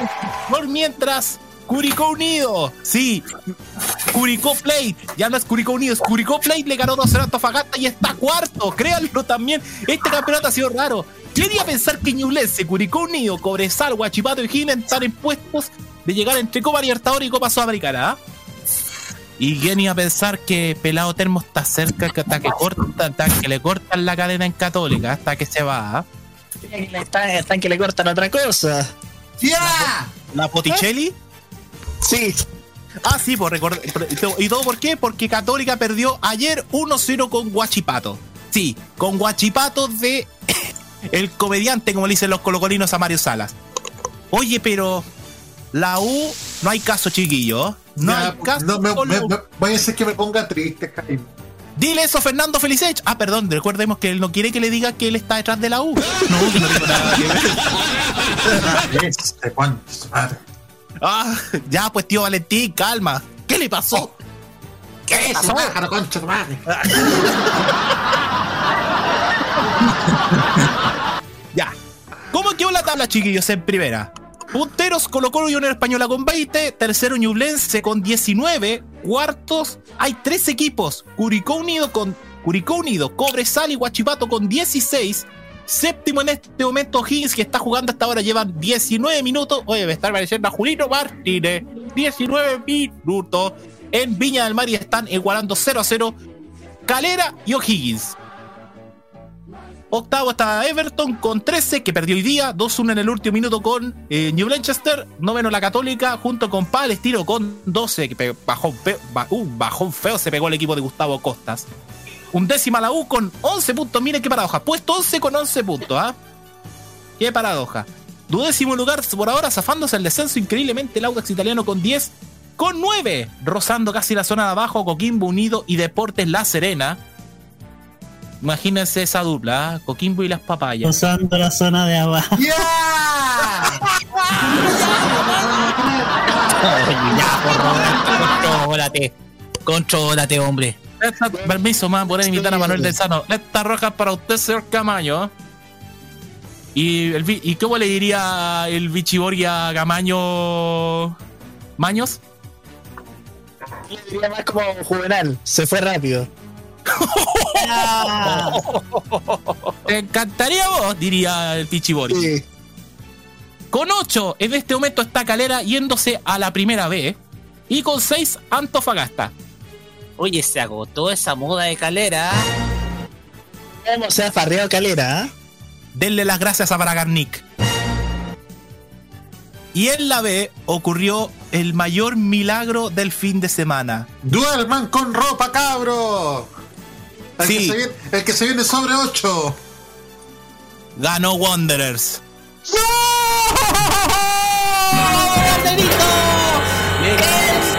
El día de.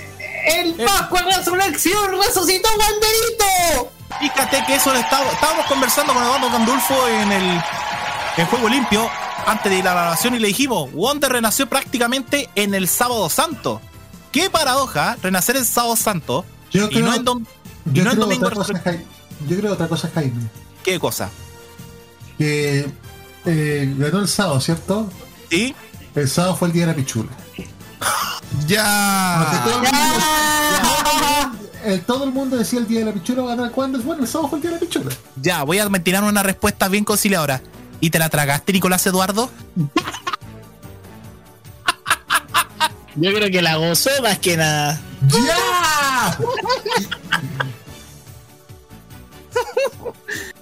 Claro. Oye, y bueno, después quiero que lean los comentarios de los comentarios de Nicolás RG porque tiene una respuesta a Wonder.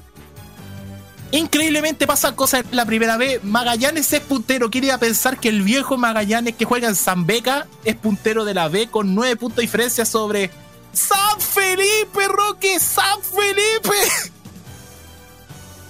Roque. Segundo está San Felipe, por el amor de Dios, no lo puedo creer. Tantos años flopeando en la B y ahora está segundo. Bueno, fracasó en su intento de subir frente a Melipilla. Puntero Magallanes 25, San Felipe con 16 que le ganó la Udeconce 3 a 1. Tercero Rangers que igualó apenas 1 a 1 con Barnechea. Cuarto López, haz tu imitación de Cobreloa. ¡Cóbrelo! ¡Cóbrelo! Y, así se cayó Cobreloa porque perdió 2 a 0 con Iquique que quedó en cuarto lugar con 13 puntos. Después, Santiago Moni que cambió las micros por banderas LGBT con 12 puntos. Deportes Iquique con 10, Fernández Vial y Puerto Montt con 9, con 8 Te- Melipilla y Temuco, al igual que San Luis de Quillota. 7 para Barnechea, Wonders y la Universidad de Concepción, 6 para Recoleta, Copiapó y en el último lugar, Santa Cruz. Sí, ese equipo administrado por un representante de jugadores con 4 puntos. Señores, la pregunta que les hago ahora es: ¿Qué va a pasar con Escobar y Paolucci? ¿Qué va a pasar con ellos? ¿Va- van, van a aparecer los serruchos tanto en el CDA, en la cisterna como en San Carlos Apoquindo? Tienen Diez- que aparecer. Dejo abierto el micrófono para que ustedes comenten, chiquillos. Roque Espinosa. Voy a hablar de mi club porque, a ver, son... ¿Cuántas fechas llevamos de torneo? En primera división, le aclaro, eh, le aclaro. En este momento, en primera división ya llevan jugadas 10 fechas. De esas 10, Católica tiene 4 triunfos y 6 derrotas. O sea, la 40% de rendimiento. O sea, un rendimiento de 40%. Lo que pasa es que es bastante malo el resultado. De hecho, si no me equivoco, ni siquiera el año pasado el eh, Gustavo Poyet tenía ese rendimiento. No, para nada. Y además que, a ver, el problema acá es bastante grave porque la cuestión de Católica, y voy a hablar por mi equipo, es que Católica está teniendo 12 puntos de un total de... eh, 30. De 30 posibles. Entonces, e- eso ya es preocupante. 12, 12 puntos de 30 posibles es preocupante. Yo creo que se debería haber sellado la salida de Paulici. Algunos especulan de que podrían estar haciendo de la cama, etcétera, ya. Pero fíjate una cosa, de hecho yo tengo la impresión de que la directiva de Cruzados va a dar el ultimátum para el clásico contra Colo Colo. Y eso es un arma de doble filo, porque ¿qué va a pasar si Católica llegara a empatar o ganar a Colo Colo? Si el nivel futbolístico de Católica es paupérrimo hoy en día, de hecho comenzó ganando los tres primeros partidos de las tres primeras fechas, pero después fueron puras derrotas. Y se Sí. perdieron con equipos que estaban debajo de la tabla. Eh, a ver, aquí lo que tiene que hacer Juan Tagle es ser inteligente. Ya comenzar a planificar un proceso a largo plazo. Eh, y eso habla de que eh, cuando llegue un técnico, este no se vaya el año siguiente, como sucedió tanto con Pellat San José, con Gustavo Quinteros y con Ariel Holland. Que, que ya existe un técnico por lo menos para dos años de un proceso. ¿ya? Independiente salga campeón o no. Y yo pienso que cartas hay. Y una de las que me atrae, no sé si estará disponible, son dos. Primero, la de un tipo que por lo menos estuvo en Católica, como es Rodolfo Arrobarrena. Pero a mí me gustaría que llegara como técnico. Y la segunda vendría siendo el Toto Berizo. Yo pienso que esas dos cartas serían las alternativas para que Católica comenzara a trabajar en un proceso a largo plazo, ya para ir cerrando, ya porque ya lo de Paulucci ya no se sostiene, ya para ir terminando. Ya, te aclaro, Roque, antes de darle el pase a Maños, que Rodolfo Arena en este momento está dirigiendo. Él está dirigiendo, eso sí, a la selección de Emiratos Árabes Unidos. Por lo tanto, no tendría posibilidad de, de llegar a, a Católica. Y además, eh, Eduardo Berizzo tiene posibilidades, pero Berizzo eh, tendría que armar un proyecto más profesional, eh, no solamente solo él y la dirigencia católica, sino también con su ayudante técnico, el, el mismísimo Roberto Tito Bonano, ex arquero de River en la década de los 90 y del 2000, y que luego fue arquero del Barcelona de España. Yo creo que esos, el nombre de Berizzo podría estar más cercano a lo que es Católica. Y claramente lo que se ha farreado Católica en estos años, que es lo que le ha impedido ser protagonista en Copa Libertadores, es no tener una buena inversión en jugadores, quedarse pensando solo en el torneo nacional y además que los técnicos se te vayan al año, como pasó como tú dijiste con San José, con Quinteros y con Holland, y que luego traiga de improviso a este técnico que para mí dio eh, el- el- vendió humo en San Carlos como lo es eh, el uruguayo Poyet. Vamos a ver qué pasa con Católica, porque se viene esta fecha clave. Recordemos que el domingo hay clásico, hay clásico, señores, entre la Católica y Colo Colo en San Carlos de Apoquindo. Maño, usted pidió la palabra, dele nomás. Bien, voy a hablar más que nada por la U, porque prácticamente estábamos hasta las manos. Weón, ¿cómo es posible que no hayamos podido, cómo es posible que hayamos empatado el sábado? O sea, obviamente aquí se nota que Escobar prácticamente tiene, no sabe cómo, digamos, controlar el equipo, no sabe, co- los jugadores, digamos, prácticamente no juegan a nada, o sea, son verdaderos troncos. Y eso es lo que me preocupa seriamente de, de la U. Porque seriamente aquí hay un problema en donde el entrenador y los jugadores no están poniendo de su parte. O sea, onda, ya, pues, o sea, hagamos tal proyecto, tal plan, para que podamos, por así decirlo, eh, mantenernos a flote. Y aquí se nota que la U está hasta las manos por el hecho de que obviamente eh, el equipo no sabe, eh, digamos, el no logran una estrategia clara para poder ganar los partidos, que es lo más importante. Lo peor es que obviamente después del sonado fracaso que tuvimos, que tuvo la U ante Colo Colo, 9 de la noche en el territorio. ya prácticamente eh, la U prácticamente eh, está, eh, lo voy a decir así, está palollo, están palollo, literalmente.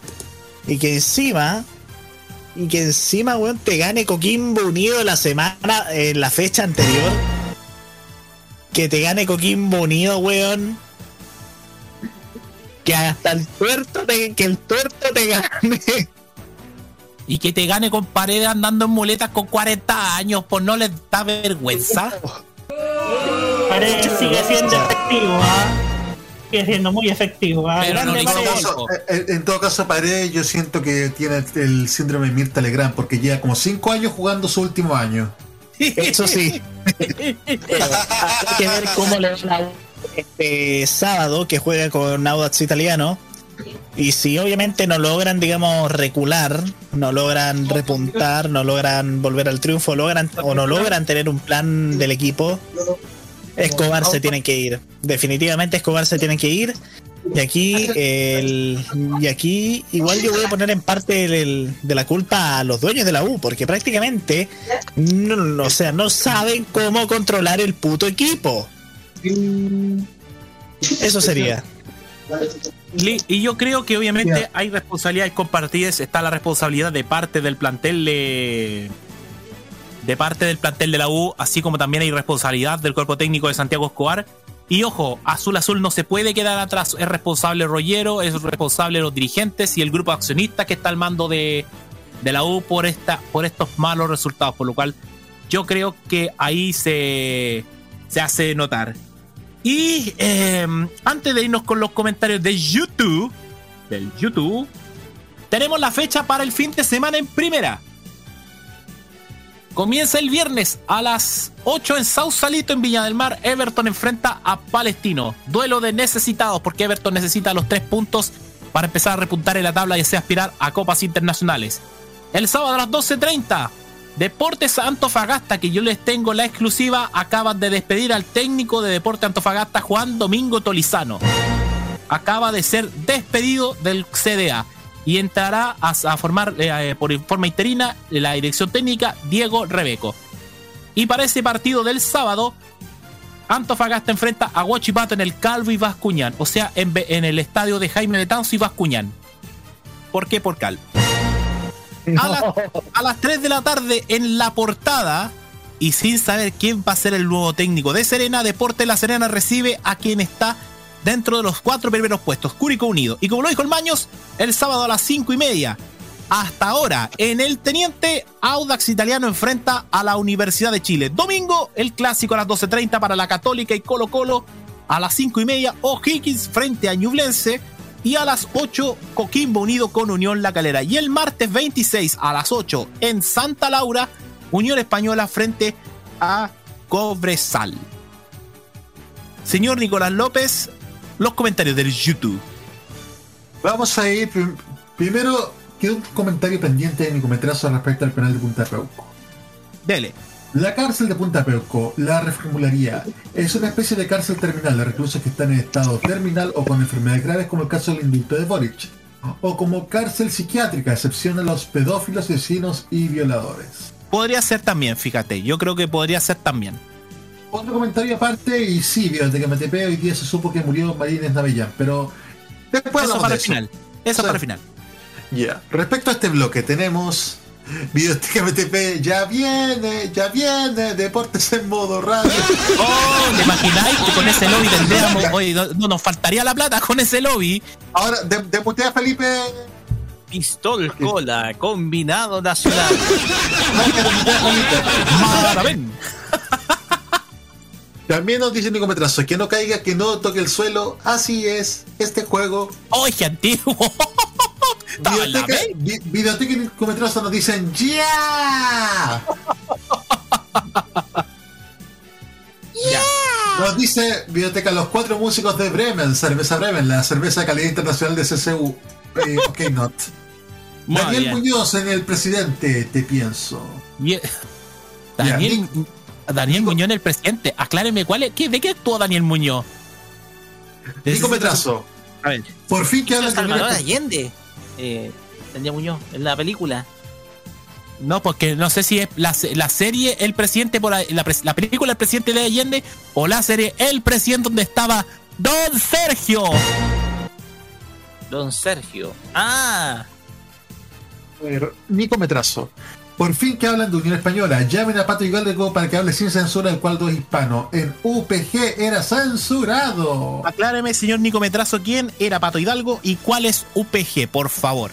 Dicen que Martín La Suerte ya, está, ya está golpeando las puertas de San Carlos de Linterna. Lazarte no puede volver a San Carlos, lo echaron jodiendo el 2013 por perder tres campeonatos seguidos. No Qué puede. recuerdos, qué recuerdos de mi parte.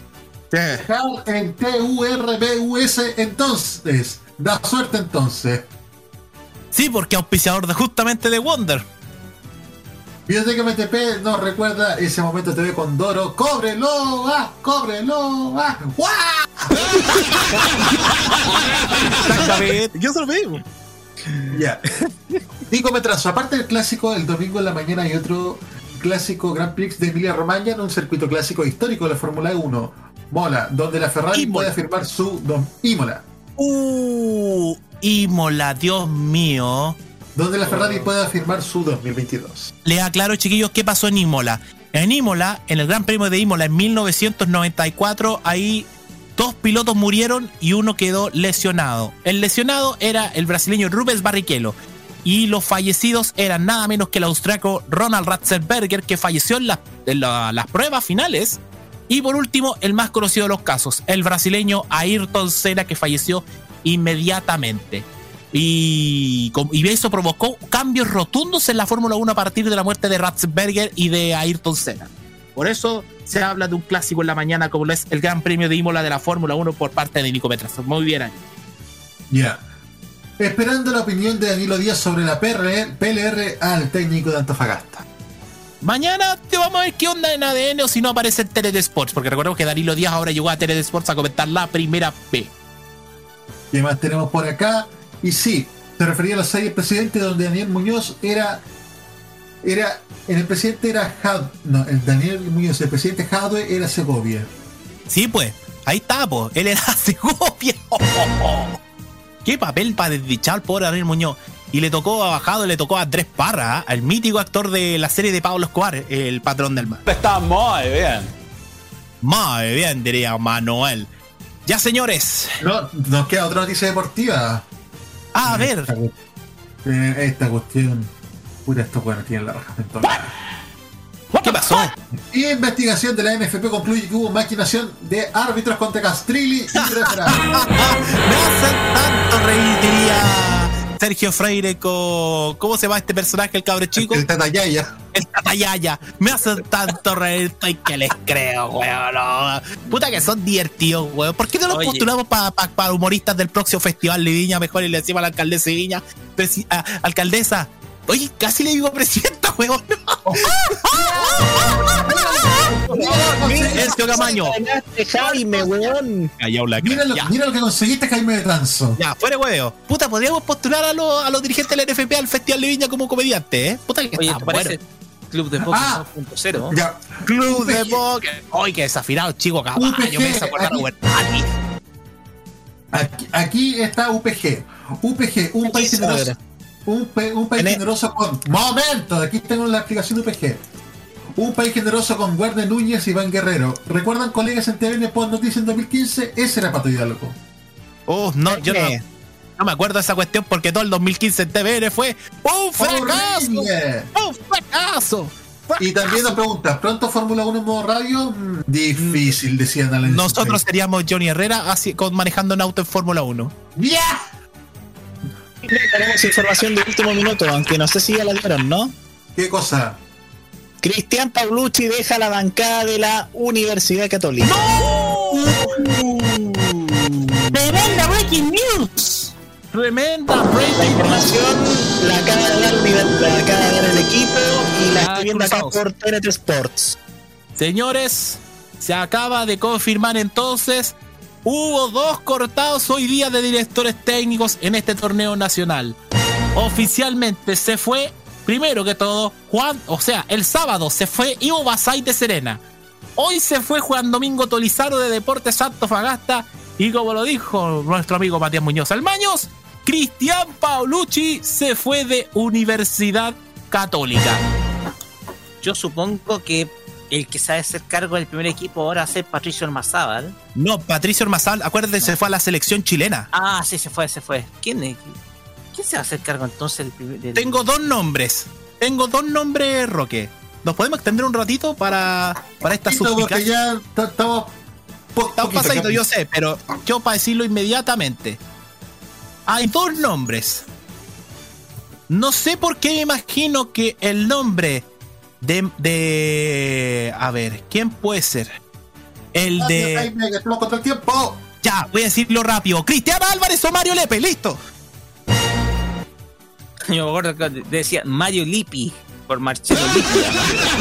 Dios mío, Dios mío. Ya. Vamos ahora. El último comentario que vamos a leer, porque llegó justo, esperando la opinión de Seba Arce de la PLR Paulucci de Católica. ¿La vamos a escuchar el próximo lunes? Bueno, Sí, o, El- o el sábado, o el sábado, en la previa partido con Colo. Así que no se pierdan el weekend, porque de verdad yo creo que va a estar bélico el, el pelado con ese tema. Sí, sí, yo creo que va a estar, yo, yo creo que va a estar en su salsa ahí. O, Sí. o sabéis qué? ¿O sabéis quién me imagino? ¿O sabéis quién me imagino, Roque? ¿Quién? Andrés Romero. Ah, sí, sí. Creo que Andrés Romero una vez suplantó, si no me equivoco. Sí, Andrés Romero o Rodrigo Valenzuela. Uno de esos dos. Uno de esos dos va, O, o. ¿Cómo se llama el ayudante Paulucci? ¿Rubilar? Sí, eh, Jaime Rubilar. Puede ser también la opción de Jaime Rubilar. Todo eso está por verse en las próximas horas, ya en Cruzados. Pero ya se han ido cuatro técnicos durante este año. Se fueron al Fuente de Audax, se fue Ubasay de Serena, se fue Torizano de Antofagasta y ahora se fue Paulucci de la Católica. ¿Quién va a ser el próximo? Nadie lo sabe. López. Muchas gracias Jaime y ya para ir cerrando vamos con las noticias cortas, pero como no ha pasado tantas cosas, porque esta semana estuvo increíblemente fome, ¿o no chiquillos? Pero sí pasó algo hoy día. Sí, pasó algo. Mejor dicho, hoy día nos enteramos de algo porque falleció la cantante María Inés Navellán. Para quienes no, no la conocen, tuvo una destacada carrera musical en los años 70-80. Participó algunas veces en el Festival de la Canción de Viña como invitada o participando en la competencia internacional con canciones como La vida va o Déjame soñar. Y también fue representante de Chile en la OTI el año 94, en esa bullada final donde se enfrentó con una canción que terminó siendo un clásico de la música pop, que es Nada quedará de la sociedad. Casada con Luis Poncho Venegas, se supo el fallecimiento de María Inés Navellán, que otros, otros hitos es que participó el año 83 en Martes 13 con un tributo a Edith Piaf. Y también fue parte de la Misa de los Andes con Juan Antonio Labra, Mariela Ferreira, Congreso y Quilentaro. Así es. Y fíjate, se te olvidó un detalle sobre María Inés Navellán. Que estaba casada con Luis, Luis Poncho Venegas. Ah, Y aparte, y aparte, eh, ella tomó, hizo una cuestión interesante en el Festival de Viña del año 84. Se tomó como una especie de selfie de- por el público detrás. Y además se hizo conocida también con un cover de la canción Waiting que ganó el Festival de Viña el año 81, que era original de la alemana Cherry Lane. Y ella lo hizo español. al español llamado Esperando. Y, eh, y era una de las cantantes preferidas en la época de la dictadura. ¿eh? Era una de las más escuchadas en la época de la dictadura con Ginea Acevedo, con Mónica Calixto, con Vicky Valdés. Todos eh, eh, denominados astros de la música en esa época, junto con también Salo Reyes. Y además participó en el CHI for África, fíjate. Otro dato. Increíble. Increíble. Sigamos. Oye, hay que investigar respecto a si es que habrá sacado, no sé, por lo menos algún single María Inés Navellán, sobre todo en la década de los 80, ¿se sabe? sacó- se sacó- creo que sacó un par de long play incluso. Sí, sí, hay algunos long play de Marines Navellán. Ya. La hecho, segunda. la hija, la hija sacó un videoclip de una versión de Arriba de la Cordillera, de hecho. Mira, Sí, la interesante. hija- La otra noticia que tenemos es que ya tenemos la primera gira nacional del presidente Boric que va a visitar la región de Coquimbo, su primera salida a regiones. Mira, los vi los Coquimbo. Exactamente. Según señalaron desde la moneda, el próximo jueves el presidente arribará a La Serena, donde presidirá una reunión con el gabinete regional. Además, participará de otras actividades en Coquimbo. El viernes 22 aprovechará de encabezar la celebración del Día Internacional de la Madre Tierra. La fecha sería conmemorada en un humedal de la región como una señal respecto de la política medioambiental de la su administración y ya marcó un hito con la firma del Acuerdo de Escazú. El día 23 la agenda incluirá una visita al Museo Gabriela Mistral de Vicuña a propósito del Día del Libro. También se espera que visite otras comunas de las zonas afectadas duramente con la mega sequía que ha golpeado las ciudades del interior del norte chico de nuestro país. Oye, López, te tengo una noticia musical. Dígame.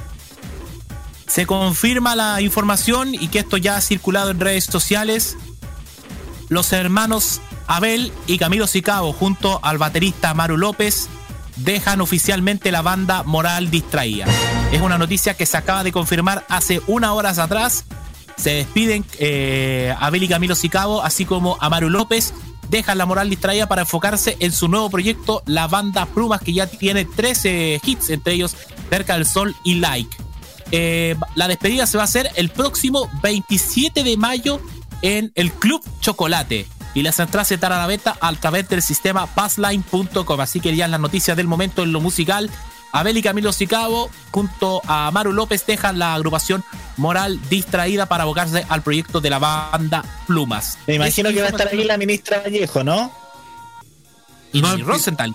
No empiecen porque si no el panel se empieza a calentar de nuevo. Así que por favor. ¿Y qué es lo que conseguiste, Matías Muñoz? Siempre me quieren pensar en mujeres hermosas porque estimulan nuestra salud Sí, mental. Eso te lo dijo otro funado caliente, ya. Sigamos ahora mejor. Los últimos comentarios del día son Nico Metrazo. Bienven- bienvenido a Cristian Paulucci, el panel de Todos Somos Técnicos. Ay, no, estos dos van a despertar. No.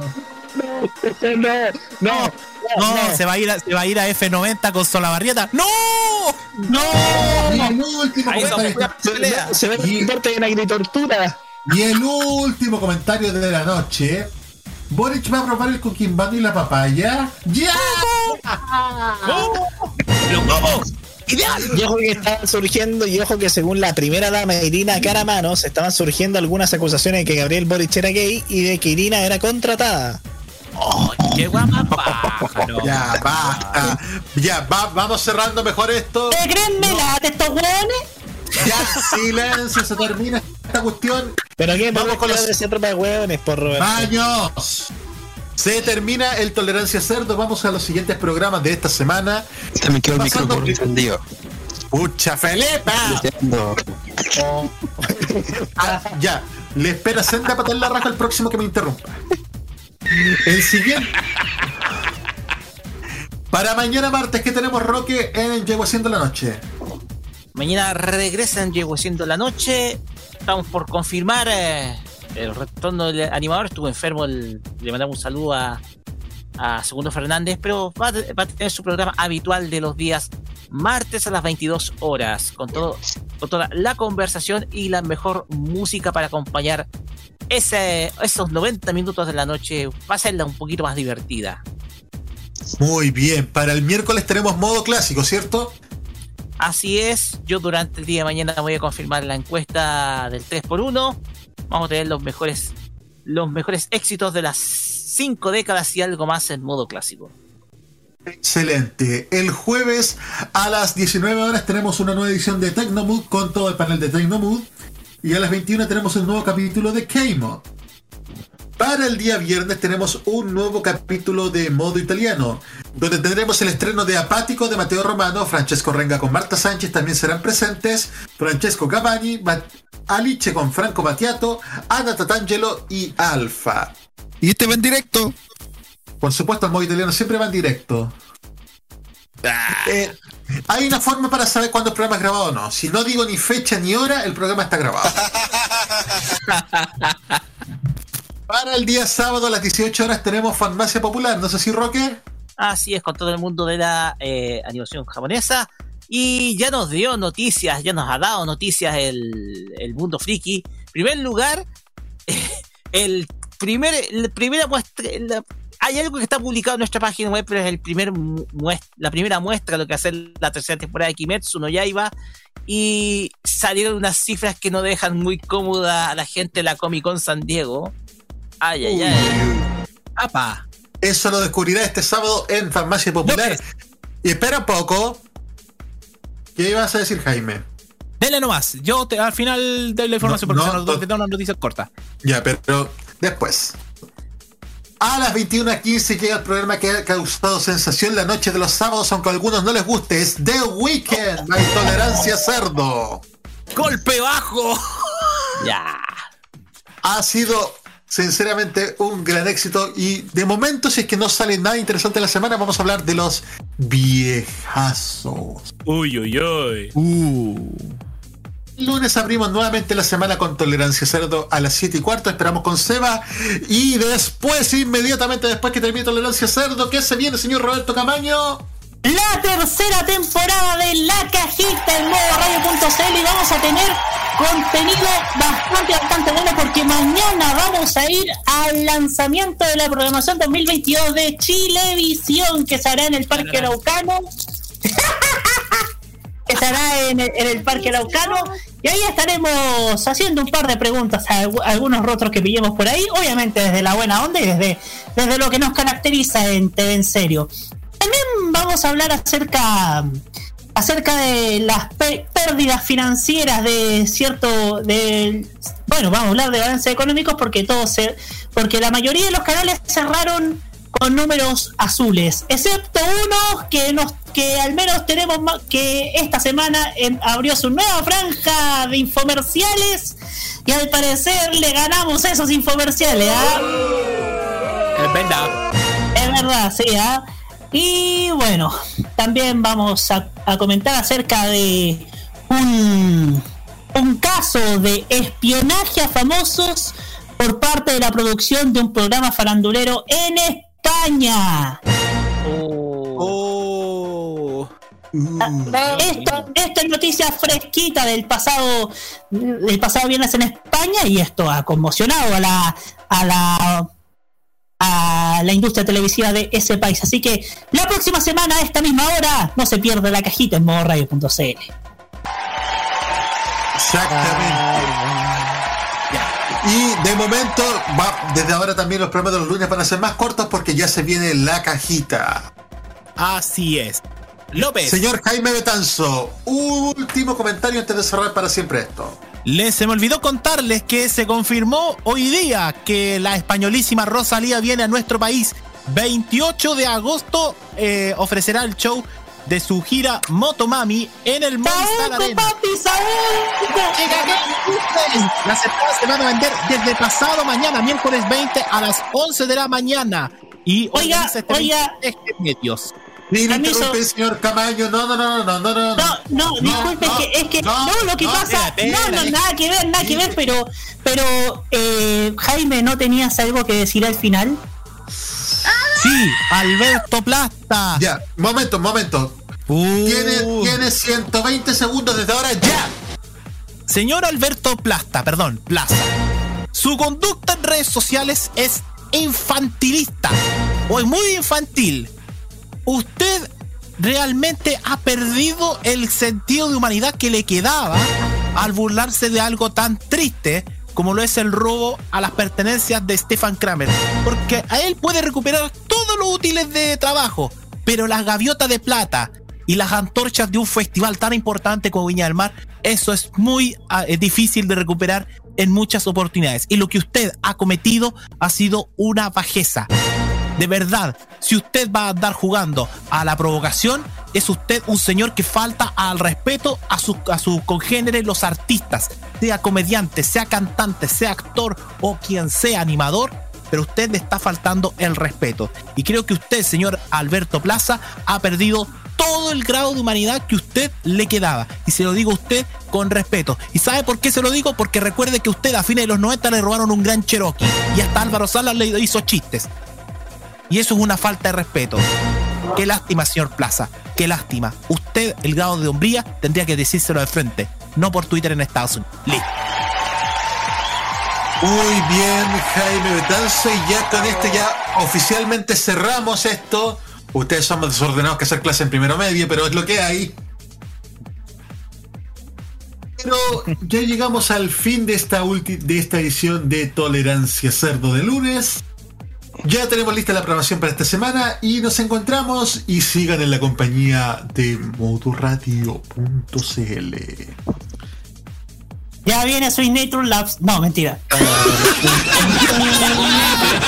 ay, ay. Señor, dame tu fortaleza. Como diría Nicolás, se acabó. Buenas noches. Buenas noches. Buenas noches.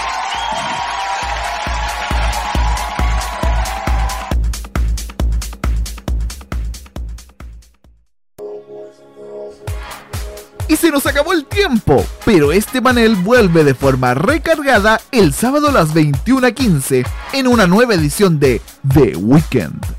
Sigan en la grata compañía de modoradio.cl.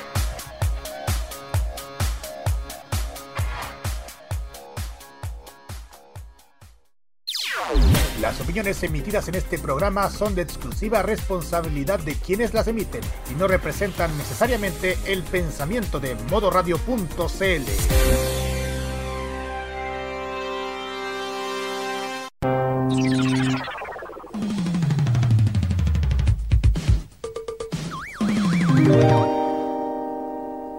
El entretenimiento y las risas están todos los días con nosotros. Vive toda la diversión en modo radio, programados contigo.